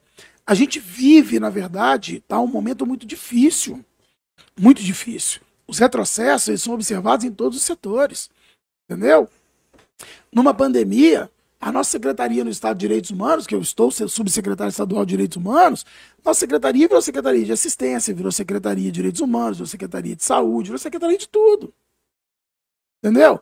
Porque na hora, bicho, das coisas, é aos direitos humanos todo mundo recorre. Eu falo isso com a secretária, nossa secretária Nara Borgo, que não sei se está nos assistindo. Eu falo assim, é, na hora H somos todos nós. Pessoas que criticam muito, ah, direitos humanos, isso, tá, tá. agora tá lá. É o que eu falei. Tá lá agora, 2 milhões de refugiados. Certo? Caramba, olha que papel legal que está sendo feito pela, pela Acnur. Que já estava cuidando dos outros milhões de refugiados do mundo, que tem que arrumar lugar pro cara da Síria, pro cara da África que vem, pro cara que foge do, do- da Eritreia, pro cara que foge do Iêmen, pro cara. Tá entendendo? Há uma necessidade, existe um órgão na ONU para tal. E uma declaração de direitos humanos que fala muito bem, é o seu direito entendeu? De ser protegido, de viver sociedade igualitária, de comer, de beber, de morar, de ser reconhecido com dignidade, todas as etnias, entendeu? Aí A Ucrânia do presidente, que é o grande herói hoje, a Ucrânia que, o, que o, o, o maquinista do trem virou para a população do Senegal e falou bem assim: os negros senegaleses tentando sair, falou assim: eu prefiro encher o meu trem de cachorros do que botar vocês aqui. E Isso aí- foi filmado. E aí a gente remete lá na primeira pergunta que Um eu fiz, racismo né? absurdo, sabe? Não existe vilão ou mocinho na história. A verdade é essa. Professor, uma última, uma última pergunta que eu queria te fazer. Na verdade, são duas. É, você acha que essa situação de, de escassez de alimento por conta do desabastecimento de petróleo, caso ele venha acontecer da Rússia? Se a Rússia fecha a torneira lá de petróleo e gás, vai acontecer um desabastecimento na Europa, certo? Vai. Você acha que isso pode Vai causar um caos industrial, inclusive, né? Porque as indústrias são movidas a gás, a maioria delas. Você acha, você acha que isso Usinas. pode beneficiar o Brasil, que é um grande exportador de commodity, ou o Brasil não tem capacidade para atender isso? Haja vista que a gente, por exemplo, viu ano passado, naquela alta das, das exportações de commodity, quando o mundo estava se re- reerguendo, né, da- tentando se reerguer dentro da pandemia, o Brasil começou a exportar muito commodity, é, frango, comida e o caralho. Aliás, a Rússia é grande compradora de frango. Então, e mesmo assim, dos naquela situação que não era uma situação de, de caos total, o Brasil ainda não conseguiu atender nem essas exportações, porque faltou aqui dentro também, tanto que os preços foram lá em cima. Sim. Então, assim, aconteceu essa escassez na Europa, o Brasil seria beneficiado ou o Brasil não teria nem capacidade de atender uma demanda desse tamanho? Não, poderia ser beneficiado. A, a única problemática, quando eu tenho um um contexto de, de, de guerra, e a gente tem que entender bem a lei da oferta e procura, né? Lei da oferta e procura. Se lá fora fica mais caro, o governo pode privilegiar as exportações e pode faltar pra gente, Então, exatamente. né? Nesse contexto. E se você pode provocar escassez de algumas coisas, porque o mercado lá fora tá bom para eu captar. Certo? Isso pode trazer realmente um desabastecimento, como já aconteceu em outros momentos na história. Entendeu? Ou eu posso também ter um reverso da moeda. Eu posso ter, por exemplo, produtos hoje que a gente importa de países europeus, como a própria Rússia, e abrir um mercado para um novo país do mundo. Pode aparecer amanhã depois as Ilhas Seychelles falando assim: ó, eu faço fertilizante. Entendeu? Hoje a gente está focado aqui no contexto, mas o cara da noite pro dia lá bate uma varinha de condão, entendeu? Porque é, a oportunidade se faz, cara, é nesse momento Nesse momento. para todo mundo. Muita gente virou potência e, e virou assim líder e especialista na bagaça toda em momentos como esse na história. Muita gente se aproveitou de momentos como esse na história, sabe? Para poder crescer. Ué, década de 1980 no Brasil, você não precisa ir longe. Quando a gente teve a crise econômica, né, ali na- no plano cruzado, certo? Ali, o governo Sarney, que veio a Taplita, né? Eu acho que todo mundo aqui é filho ou neto ou de, de, de fiscal do Sarney. Sua avó, sua tia, sua tia velha era fiscal do Sarney, velho. Saía de casa com o jornalzinho na mão. Os supermercados do Brasil na época tinham o tamanho de, de quatro salas dessa aqui, quatro estúdios desse aqui, porque só tinha duas marcas de biscoito, duas de macarrão mesmo, entendeu? Não tinha muita coisa, muita variedade. Aí você entrava no supermercado, a sua tia recebia na época saía no jornal, a chamada tablita do governo Sarney. Vinha lá dizendo quanto tinha que custar o extrato tomate, extrato tomate et e o extrato tomate sica. Só tinha essas duas marcas. Sabia isso Entendeu? não, cara. É. Aí vinha no jornal. O governo tabelou tudo, a chamada tablita. Aí, me empresta um, tem um guardanapo aí? Obrigado, já abriu. Eu caguei seu guardanapo. Você foi buscar lá na casa do chapéu. Não, Pegou- ele pegou pra isso, pô. É, pegou Ele já pra sabia isso, que tava precisar. ensaiado, né? É, pô. Aí tinha a tablita. Vinha aqui a sua tia velha, sua avó, pergunta a ela se vão chegar em casa hoje, velho. Chega pra sua avó hoje, vocês têm vó viva? Tem. Tem? não. Liga pra sua avó hoje e se prepara pra se emocionar. Porque ela vai se emocionar do outro lado. Vó, a senhora foi a fiscal do Sarney? Nossa, sua avó vai te contar três horas de história, velho. Você vai dar uma oportunidade da sua avó, cara, fazer um discurso pra você saudosista que você não tem noção. A sua avó fechou o supermercado, meu irmão. Sua avó fechou o supermercado. Porque ela chegava com a tablita e falava: tá aqui, extrato de tomatiete. Tá aqui dizendo na tabela que tem que custar um cruzado. Você E tá 1,15. O senhor tem que abaixar agora, gerente. Aí o gerente falava assim: não, a ordem é do dono, eu não posso abaixar. Ah, não? A sua avó saía com um exército de mulheres junto com ela, ia lá pra fora pro orelhão, discava 148 Caralho, mas tinha um trabalho pra Sunab, pra que era o Procon da época, e falava: ó, supermercado aqui, fulano, não tá vendendo a 1, tá vendendo a 1,15. Meu irmão, ela desligava e encostava a viatura da Sunab. Descia os caras de óculos Ray-Ban, Caraca, colete preto, velho. Ou Entrava e falava, gerente, você tem que baixar agora. Ah, o dono não deixa, então o senhor está preso. Prendia o gerente, metia a, a faixa amarela e preta em volta do supermercado, metia o cartazão lá. Esse supermercado, esse estabelecimento está sendo fechado por descumprir a norma federal, pá, pá, pá, pá, pá, pá, pá. O que, que Sarney fez na época? Aqui no Brasil tinha os açougues de esquina. Toda esquina tinha um açougue. Pergunta sua avó isso. Toda esquina tinha um açougue, pá. Aí chegava a comprar carne no açougue. O preço tabelado do açougue não era o preço que o açougueiro queria vender. Então você chegava, o açougue estava aberto, tá? Estava aberto, mas não tinha uma peça de carne pendurada na vitrina. Você olhava e falava, tem carne? Não, seu Zé. Ele fazia assim pra você no açougue, ó. A volta. Você dava a volta, ele falava, tem. Você tem que pagar um ágio. Ah, o famoso ágio. Então aqui tava dizendo, quilo de alcatra, 25. Bons tempos, hein? Saudades. É. Quilo de alcatra, 25, eu te vendo por 30. Ou você pagava os 30 ou você não levava carne. O que que Sarney fez? Ah, é? Foi lá na Argentina, no Uruguai, falou assim, eu quero os bois de vocês tudo. Chegou um monte de carne congelada aqui, velho. Que eu lembro até hoje daquele bife com aquele, aquele bife com a gordurinha, assim, com aquele carimbo roxo. Eu lembro até hoje comendo aquele bife, cortando a parte roxa do carimbo, assim, da gordurinha, assim. Porque viu o carimbo lá da certificação, entendeu? E era, aí ele deu um prazo, estabeleceu um prazo aos supermercados na época, tipo 90 dias. Ó, você tem 90 dias para poder fazer um açougue aí dentro, que a carne vai ter que ser vendida sob controle aí dentro do supermercado. Nasceu os açougues dentro do supermercado, velho. E matou os açougues de esquina. Entendeu? Caraca. É. cara, Aí, todo mundo, eu participei de muita fila, velho. Você tem noção da quantidade de fila que eu entrei no supermercado Bom Preço, em frente ao McDonald's de Vila Velha, ali em frente ao Marista? Eu entrava em fila da carne, porque tinha, era, era racionado, era 4 quilos, 5 quilos por pessoa da família. Fazia fila do lado de fora para comprar carne, porque tinha racionamento de carne. Governo Sarney, entendeu? Para poder combater esse tipo de situação e tipo de ágio por aí vai, mas aí é um papo para milênio. Professor, Você qualquer dia- não, vai lá, vai lá, vai lá, vai lá. Qual que é a dificuldade, cara? Que o, eu sei que não é a, a sua especialidade principal, mas, pô, aproveitar esse momento. Qual que é a dificuldade que todos os governos têm? Nunca vi nenhum governo fazer isso. Não sei se pode, se não pode. Mas qual que é a dificuldade do governo ter duas políticas de preço? Por exemplo, petróleo tem uma política externa, tem uma política interna. Qual que é a dificuldade que a gente tem para para poder ter um preço mais competitivo interno aqui pra gente, pra gente pagar menos e, e lá fora trabalhar em cima do dólar do petróleo mesmo e aí vai. Rapaz, eu, eu, eu realmente não tenho esse conhecimento econômico a fundo. Uhum. Mas uma coisa eu sempre digo para meus alunos: querer é diferente de poder, mas para poder tem que querer muito. Certo? Eles estão querendo A fazer gente isso tem, agora, né? é, a que gente a, bunda tem bate- a água bateu na bunda. bateu na bunda.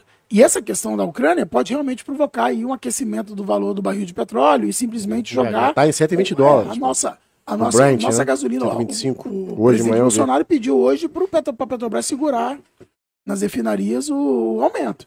É, eu não a falando de, tá de pagando 10 reais. intervenção no preço, falar segura, É baixa, criar não. duas políticas. Duas vários políticas países mesmo. do mundo tem isso. Por que, que a gente não tem? Vários cara? países do mundo tem isso. É porque você tem, na verdade, você cria, na verdade, uma política cambial emergencial, não é isso que você está querendo dizer? Exato. É, vários países do mundo tem isso. Entendeu? Eu aplico de uma forma quando está o É mercado. porque a verdade de um- é que a um Petrobras ela, ela não é estatal, né? Não. Só no papel que ela é É estatal. no papel, ela é estatal. E, na verdade, eu Então ela tem criei. que atender a interesse É, do e historicamente, eu criei, na verdade, uma refinodependência. Entendeu? O Brasil não investiu em refinarias ao longo da história. A gente Mas aqui, o Ciro, o Ciro vive falando isso, que é uma coisa que eu não consegui a fundo ainda. Porque sempre que ele fala alguma coisa, eu tento pesquisar pra ver se ele tá falando merda. E uma coisa que ele, que, eu, que ele vive falando é que o Brasil tem uma ociosidade de, de refino de petróleo de mais de 40%. Isso é fato? É fato, é fato. Historicamente, A gente você. não tem as, as refinarias atuando. É, a gente não acompanhou, na verdade, Mas a gente teve refinarias e elas não têm. Não, acompanha, não tem capacidade para poder. Mas não tem uma história que a gente não tem refinaria suficiente para petróleo leve, que é esse petróleo é isso aí, pré-sal. petróleo pesado. Né, tal, aqui, exatamente, o level do pré-sal. Entendi. Né? A gente não tem, na verdade, historicamente a gente não acompanhou. Sabe? Não tem a história dos três porquinhos, da casinha, das três casinhas? Palha, madeira e a casinha de alvenaria. Mas não seria a mais gente tá na barato. madeira. Não seria mais barato tentar investir nas refinaria. refinarias, ao invés de ter que ficar dependendo, por exemplo, de 80% do petróleo dos Estados Unidos? Mas foi uma das coisas que quebrou o governo Dilma. Se você parar pra pensar, a tentativa lá em Pernambuco, lá, de uma refinaria mega super plus, refinaria de asas lá que foram fazer e tal, não sei o quê, que a corrupção enfiou a mão e, e levou um monte. É, Entendeu? dizem que é trilhões, é, Ah, é, é- porra, é negócio sabe, de trilhões é pra tá construir. Aí vai pra constrói construir uma, uma refinaria dessa hoje em dia. Até pra refinaria aqui no Espírito Santo à época, eu lembro dessa discussão e papapá. Só que, cara, a gente tá, como eu falei, na história dos três porquinhos, a gente tá na casinha de madeira ainda. Entendeu? A gente tá na casinha de madeira. Aqui, no nosso país, historicamente, eu, eu penso assim, politicamente, tá? Dizendo pra você. Tá muito longe ainda de chegar aquela pessoa, aquele cara ou aquela mulher que vai dizer assim: olha só, vai ter que ser assim, vamos construir assim, constituir assim, entendeu? Tá muito longe para muitas políticas. Para muitas políticas. Nós temos hoje um Estado engessado em vários contextos, certo? É, a gente trabalha com muita dificuldade em vários contextos, entendeu? Não é falta, às vezes, do cara não querer fazer. É a burocracia do como fazer, da onde fazer, do que se criou. Porque pior, ah, o corrupto é uma desgraça, o corrupto é uma desgraça, o corrupto é pior. O corrupto ele constrói o corrupto no Brasil. E aqui no Brasil a gente só fala do corrupto. Alguém aqui já ouviu a crítica do corruptor? Não. Eu já ouvi propostas, assim, indecentes, quando eu era subsecretário de Educação, do cara chegar falar assim, aqui, ó, vamos aprovar isso aqui, tal, não sei o quê, tal, não sei o quê, ó, esse uniforme aqui, essa ata de uniforme, entendeu? Ó, aqueles 14% são garantidos. Eu falar pro cara assim, meu irmão, o que você tá falando? Vai ser licitação, você bota sua empresa lá, licitação, pô, pra que licitação? Entendeu? Pá, A gente pode resolver de outro jeito, doutor. Entendeu? E tal. Meu irmão, isso acontece. O que, que significava aí nessa época 14%? Entendeu? Bota aí a matemática aí. Vamos botar aí uniforme para 56 mil alunos de uma rede municipal. 30 conto cada um. Dois. 30 conto. Bota aí 400 conto, cara. Entendeu? 30 conto é piaba. Entendeu? Aí o que acontece? A gente sabe que isso acontece no Brasil afora. Aí o cara foi lá, teve que entrar com a empresa dele lá para disputar licitação de uniforme, de ato de uniforme mesmo e tal. E que é assim que tem que ser e acabou. Ponto final. Existe em qualquer lugar. O corruptor ele está em qualquer lugar. É o cara que te oferece a bola, porque ele está acostumado com isso historicamente. Ele não consegue negociar. Tipo, já te falaram o que é negociar, a tristeza que é negociar com quem é vendedor do Oriente Médio? Porque o cara não aceita te vender se você não vai ganhar. No Oriente, só o Oriente Médio, se chegar lá e falar pro cara assim, quanto custa esse camelo aí, velho? Ele fala 10 contos. Você fala, ah, eu quero. O cara, não. Não. Tem alguma coisa errada. Você tá, você tá querendo me passar Eu a que perna, não discutir tá, com você. Como é que você não vai discutir? Tem- ele tem que ter isso, esse ritual da negociação, sabe? Então, a gente vive um, um- um- um- um momento muito difícil na nossa história. Tá? Onde aquele que, historicamente, a gente teve lá o Collor, que era o caçador de Marajás e tal, e caiu por corrupção. Aí veio o governo Lula, que não sei o que, cheio de corrupção. O governo Lula cheio de corrupção. Esse governo cheio de corrupção. Ah, mas acabou a corrupção no Brasil. Acabou nada. Acabou nada. Entendeu? É cada um olhando pro seu umbigo, velho. Tem gente que tem 3, 4, 5 umbigo. O umbigo cabe muito. Entendeu? É Ou muita três, quatro, cinco coisa. filhos. É, Professor, também. Já emendando nisso, então, você acha. O que, que você, você acredita na terceira via? Existe essa terceira via? Eu não acho que a gente tenha tempo Para construir. hoje hábil para construir uma terceira via forte. Ela vai existir. Ela vai existir, mas ela vai existir aqui, de repente, cameralizada em cinco nomes. Entendeu? Isso não adianta nada. É verdade que o Casagrande vai vir a candidato? Bom, por nós, sim. Entendeu? Por nós, sim.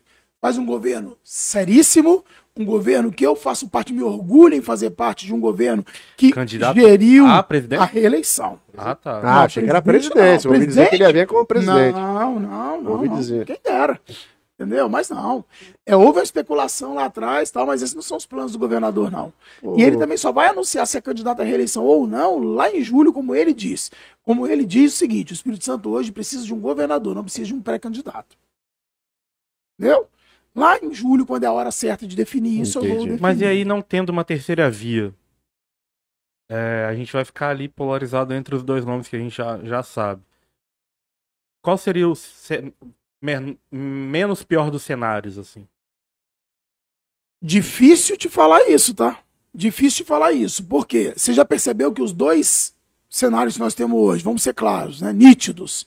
Lula e Bolsonaro. Correto? Se esse ganhar, não governa. se esse ganhar no governo. Vai ser muito difícil. Tá? Um em baixa popularidade, despencando ladeira abaixo em popularidade. O outro vai ter todo esse grupo aqui perseguindo ele no encalço 25 horas por dia. E eu não acredito no Lulinha Paz e Amor, que foi presidente as duas primeiras vezes. Não acredito. Tá numa idade também, né? Entendeu? É, não difícil, acredito. Sabe por quê? Vai herdar um país muito diferente do que herdou do Fernando Henrique. Né? Sim. E olha que na época ele dizia que era herança maldita, hein? Lembram? Ele dizia que era herança maldita. A Alessandra Fonseca falou aqui, ó. É importante lembrar que o presidente da Palmares, ele é filho de um militante negro. Nossa, Caralho, é sério que tem esse desgosto também? olha isso. Desgosto, hein? Porra. Coitado. Professor, eu tenho só uma última pergunta em relação a. Alessandra, beijo, hein? Não sei se o Pedro tem mais alguma. Em relação aos Estados Unidos e à China, você enxerga algum cenário em que esses dois possam de fato é, aparecer de uma forma mais efetiva na guerra? Ou não existe um cenário para isso hoje? E qual que você acha que vai desenrolar nos próximos dias? Eu acredito que sim, entendeu? São dois expoentes muito importantes dentro desse conflito. Biden tem a chance nas mãos aí de recuperar a popularidade dele, afetadíssima pela saída humilhante do Afeganistão, tá? Aliás, guardem uma coisa na vida de vocês. Duas péssimas ideias, tá? Invadir Afeganistão e invadir Rússia. Guarda isso sempre. Tá? Já Quem aconteceu, né? tentou já sabe do que a gente tá falando. Principalmente no inverno, Pergunta né? Napoleão Bonaparte, que é bom, né? Hitler, pergunte a Inglaterra e os Estados Unidos sobre Mas em qual cenário hoje se encaixaria a entrada dos Estados Unidos e a China na guerra? O papel de ambos, esse discurso que eles estão fazendo nesse momento, e as ações paliativas frouxas que eles estão tomando nesse momento, tá? Elas são exatamente é, focadas no diálogo. Eu sinto uma falta absurda, tá? Mas aí eu falo por quê? Pra mim a ONU tá morta desde que Bush invadiu o, o, o, o Iraque. A ONU não consegue hoje gerir a sua responsabilidade, que é evitar conflitos. Como eu te falei, aconteceu um monte no mundo, ela conseguiu segurar né, de uma forma frívola ali dentro dos seus contextos. Conselho de Segurança, membros permanentes com direito a voto e a veto. Calcula comigo: Estados Unidos, Reino Unido, Reino Unido, França. Rússia, França, China. Tá? Aqui só pode votar por unanimidade. Correto? Hoje eu tenho China que já falou que não vota, não veta, e tem a Rússia que é a protagonista. Não vai acontecer nada aqui. Que igual o Mercosul, só vale Se todo mundo votar. Entendeu? Se todo mundo votar, unanimidade. E aí o que acontece? Aqui não tem 3 a 2 não tem, ah, eu vou me abster e deixar ficar 2 a 2 decide nos pênaltis. Não rola. Entendeu? Esse contexto é um contexto que a ONU fica muito engessada. O Conselho de Segurança para a ONU, inclusive o Brasil está no rotativo nesse momento. Né? Fez uma fala importante até a semana, me surpreendeu lá no rotativo e tal. Quem fez? Entendeu? É, o nosso representante lá e tal. Pode ser que tenha sido da cabeça dele, não escrito por alguém. Né? Mas fez uma fala importante lá de que era. Deve, deve ter sido repelido depois, inclusive, né? Que, que era necessário realmente apaziguar, um cessar-fogo para tentar resolver na moral, papapá, aquela coisa toda. Agora, é o que eu tô falando. Por que, que a cabeça da gente vai bugando? Vai, os caras vão entrar na Turquia, onde tá aí, Recep Tayyip Erdogan. É um baita de um ditador que manda fuzilar todo mundo que é contra ele para discutir paz, para discutir democracia. Respeito aos princípios democráticos. O mundo tá muito doido, galera. Muito doido. Tá fácil não. Você tá me cheirando a maracutaia. Entendeu? Tá fácil não. Então o pacto de paz pro- proposto Entendeu? ele já nasceu morto, a verdade é. Não, ele até pode avançar, mas aí vai ser difícil explicar pro meu aluno lá da frente quando ele levantar a mão e falar assim: professor, Porra, nem eu entendi esse caralho. esse cara que mediou aí, não foi o que mandou fuzilar os militares todos que tentou, tentaram dar o golpe no governo em 2020?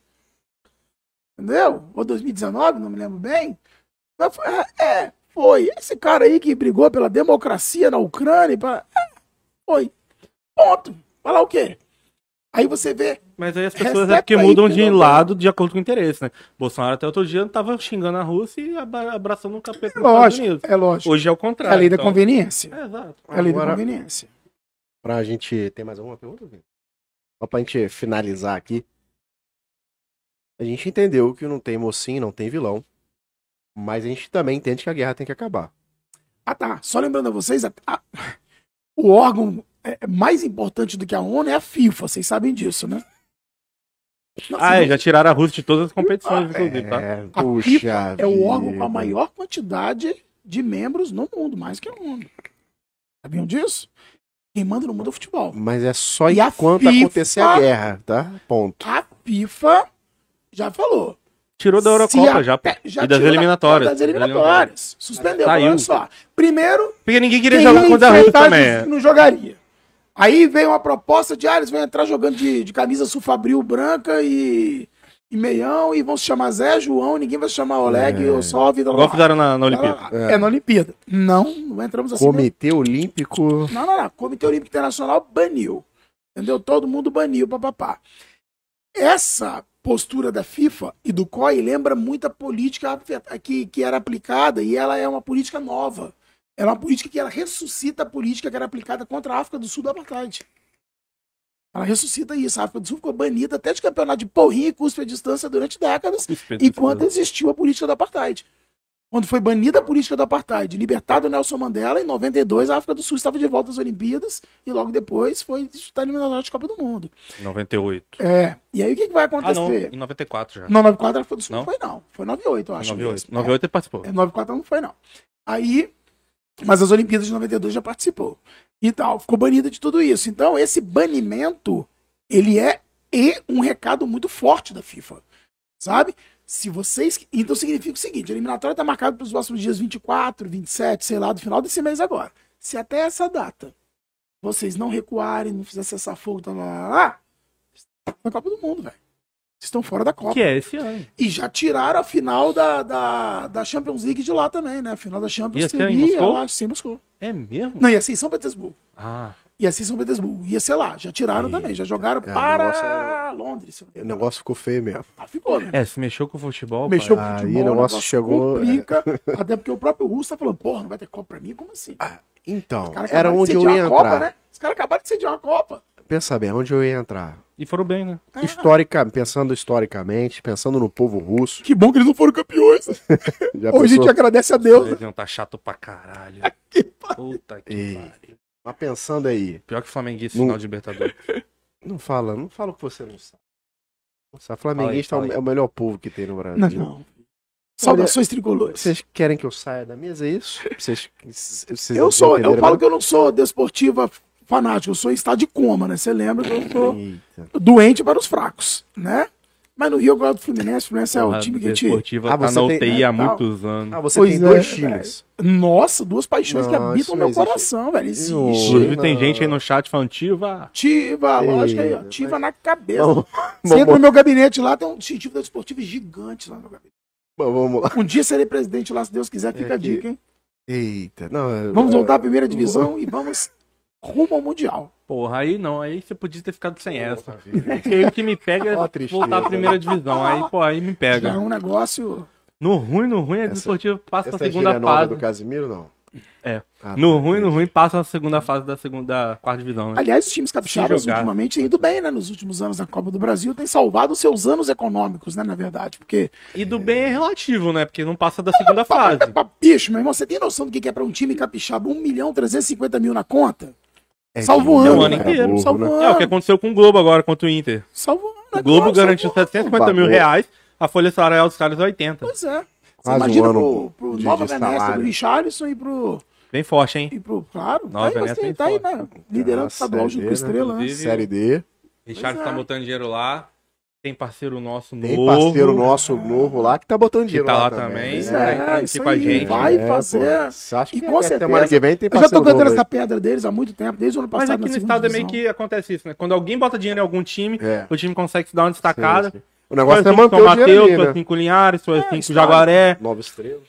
E aí, É vai. Tem que manter o ferra. dinheiro, né? É a história. Mas não consegue manter, vamos né? torcer pros capixabas aí conseguirem É, avançar, Porra. bem. Meu sonho, é cara. possível Já passar pensou, gente juventude, aí- Não é possível Ah, passar se o pela Globo jogo, passou pelo Inter. Só que o Globo tomou. tomou o Globo passou pelo Inter no, dois Mas, aliás, depois. Tomou cinco cinco. do Souza. Ainda bem que o. Inter não enfrentou o Souza, né? Ia ser pior. Podia ter sido pior. Tá maluco, é muito forte, mano. Os caras perder pro Globo. É porque o Palmeiras também gosta de tomar Não. essa porrada de time pequeno na Pior Copa se tivesse pedido pra SBT. Agora eu te pergunto, quem não? Não? Quem nunca passou essa vergonha, não? né? Todo mundo tem uma historinha Todo assim, né? tem Flamengo e Santo André. Santo André, todo mundo tem essa história. Não, Santo André é um timaço. Ah, Maluco. Santo André, cara, três títulos mundiais. O Referência. Flamengo, mano. Tá na Ele série fez o Santo André Acho e que é na B- Libertadores. na B2 do Brasil do Mas, Paulista. Eu era, acho que mas você- era o Santo André. Você vê que não era qualquer merda. Pois é. Eu acho que o pior dos cenários é esse. é nós Não temos era o Paulista na nossa vida também, Paulista e Jundiaí também, na nossa vida, final de Copa do Brasil, Fluminense. É, o Flusão gosta Bom- Ih, o bom mesmo é- não. Inclusive, Agora um... perder pro Marisol de 6x1, Mirassol, o é. Mirassol não tem problema. Agora, eu vi hoje o... Renato Gaúcho, mano, em no... 96, que ele se machucou e aí ele virou técnico do Fluminense. Ele falando assim, caralho, foi muito bom essa. Ele falando assim, ele com a muleta dentro das laranjeiras no campo, andando de muleta. O jornalista falou, Renato, O rei da barrigada na época. E esse time Eu estava lá, tá? vai, esse time aí vai cair? Tá maluco, rapaz? Confio no meu time. Ei, se esse time cair, eu ando pelado a praia do Leblon toda. Aí no outro dia o time caiu. Caiu aqui. Tá maluco? Conheço esse time. Oi, Grupo Serra, Caiu pô. aqui. Não, não, Não. não. Ganhou do Vitória da Bahia aqui, mas o Flamengo entregou Flamengo o jogo perdeu pro pra Bahia, em Bahia. Caio Martins. É. O Flamengo entregou Boa, pro Bahia Mengão. virar. Boa, baixar o Seria óbvio, né? E aí, aí no outro dia, aí Tá o atravessado jornalista... até aqui, ó. Isso aqui... É, mas aí vocês viraram a mesa e aí ficou tudo bem. O Lima é. até comemorou com champanhe, o caralho. parceiro, É. Era pra estar na Série C, né? Aí o jornalista chegou perto do Renato. Aí antes do Renato, do cara falar, o Renato, eu sei que você vai me perguntar, mas eu não vou andar pelado no Leblon, não. Eu pelado. Caiu aqui, eu estava lá. boa, época boa, né? Eu cara? estava no gol de barriga no Maracanã, tudo. aquele, aquele Rapaziada se junho. Cara, eu vou te falar, o futebol era muito amador aqui no Brasil, mano. Pô, cara, eu não. tava vendo esse me- melhor momento do Flamengo e Bahia, que o Flamengo entregou. Um absurdo, cara. Um Era. absurdo. Não, nós vimos coisas aqui no O Brasil. futebol era, era, porra, era pelada. Vimos era coisas pelada. homéricas acontecendo no futebol brasileiro de entrega. Pra sacanear o outro? Puta que... Mas isso Nossa Não, mas aconteceu isso acontece até outro dia, pô. Isso Ah, mas era pior. Era muito É pior. porque hoje é mais escondido. Era muito pior. É, antes era mais- pior. Mas é por causa do amadorismo, né? Muito É o amadorismo. O Eurico Miranda, pelo amor de Deus. Eita, aí o Eurico foi maravilhoso. Foi um, foi Rapaz, eu não esqueço um- nunca. um- Teve um Desportivo e Vitória da Bahia. Desportiva benzaça, tal, pra subir pra Série B, pra, pra aquela coisa toda, timão, tal. Acho que esse jogo foi 93 ou 94, se eu não me engano. Desportivo e Vitória da Bahia. Aí o empate classificava os dois, contando que o Sergipe e o Criciúma não vencessem seus jogos. E a gente lá no Araripe, lotado, lotado, cabia pulga no estádio Araripe. Primeiro tempo, Esportivo Lembrando Bahia, a galera que tá assistindo aqui, o Araripe lotado dá 3 mil pessoas. nada, tinha umas 10 mil pessoas fácil, porque tinha o tobogã grande ainda lá atrás. Aí, Desportivo e Vitória fizeram um jogo, cara, pancada no primeiro tempo, brigado, tal, estádio lotado, Tiva indo pra segunda fase ali, pra fase final e tal. Lá nos jogos de Criciúma e Sergipe, lá, pá, os times empatando. Daqui a pouco, pum, Sergipe toma um gol. Pum, Criciúma toma um gol, velho. Não tô de sacanagem com você.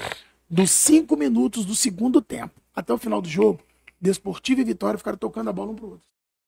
Teve mais um ataque no jogo. Porque o empate classificava- 48 do segundo tempo. não classifica, o empate classificava os dois.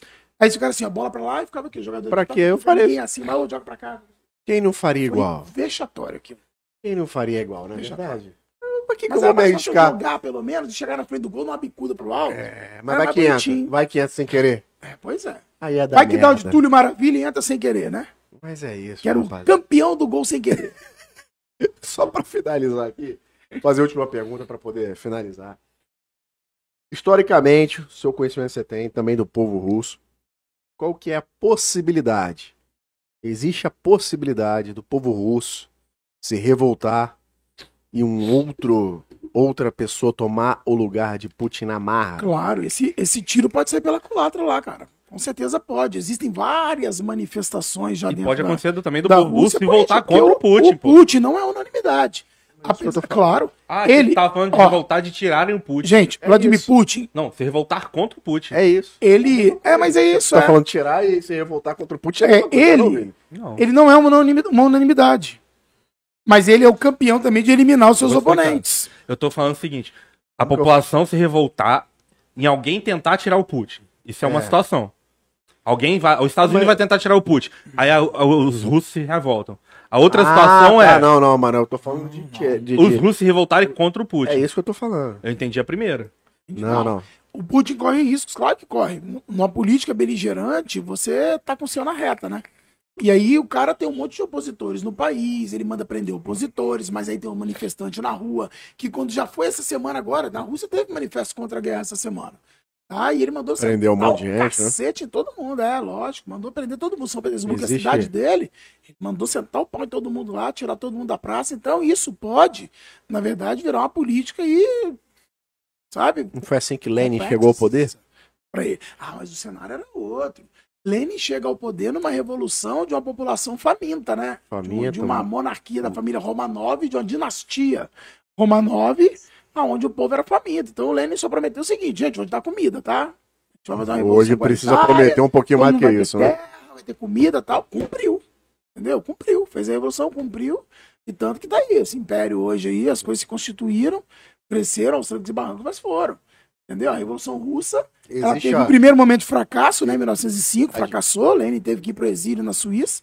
Aí naquele cenário da Primeira Guerra, porque a Rússia estava em duas guerras simultâneas, Primeira Guerra Mundial e Guerra Russo-Japonesa, tá? A Rússia distraída, ele voltou, encasquetou lá, encaixou o golpe de 17, Revolução Bolchevique, deu certo, assumiu, tirou a Rússia da Primeira Guerra, retira a Rússia, ganha a guerra contra o Japão, fica com as ilhas escolhidas de Sacarina e tá resolvido. E criou a União Soviética e vamos ser felizes, é. entendeu? Mas existe, ó, a- a- o mundo conhece. agora 30 anos em. É. O, mu- o mundo conhece um- uma segunda via russa? Não. Não existe. Não, Ninguém sabe momento, sobre não. isso. O maluco, ele se implantou lá de uma forma É, que o pra cara tirar que- ele matou todo O cara mundo, que né? tentou envenenar no avião lá sobreviveu. O opositor que ele tentou envenenar no avião, lembra? O cara sobreviveu, velho. Tá lá. Mas tá morrendo, mas preso, tá tá preso. Tá.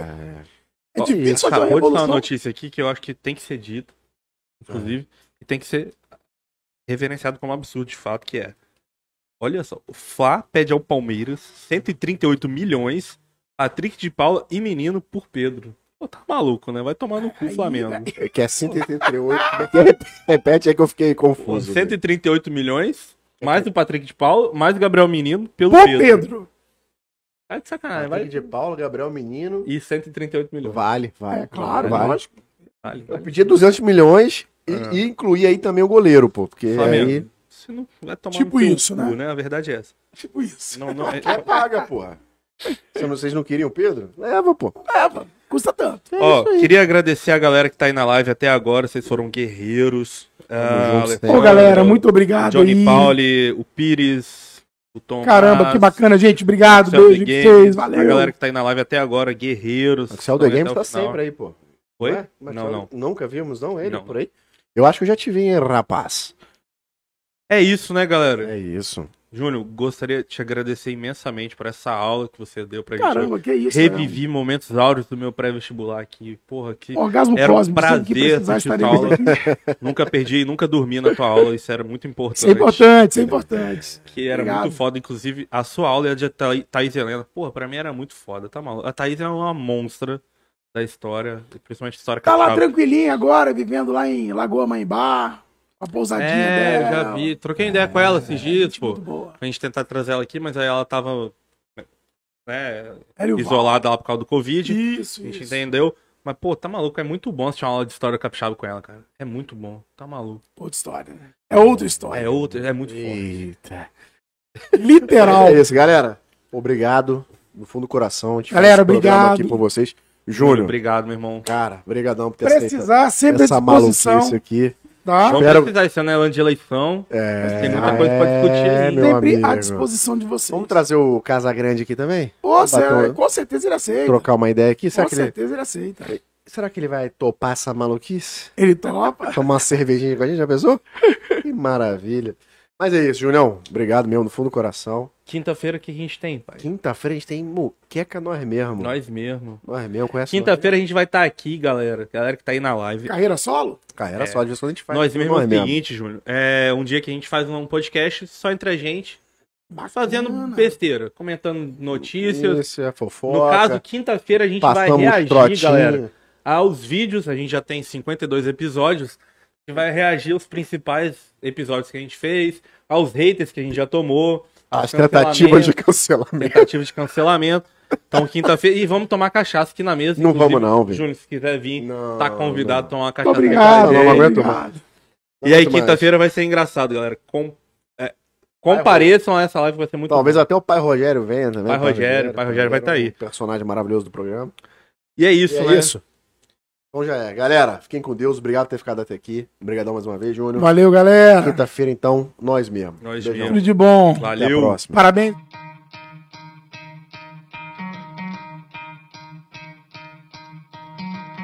Try to play, but you're never gonna beat me. Look the other way, what I'm doing ain't easy. Bloody and stained from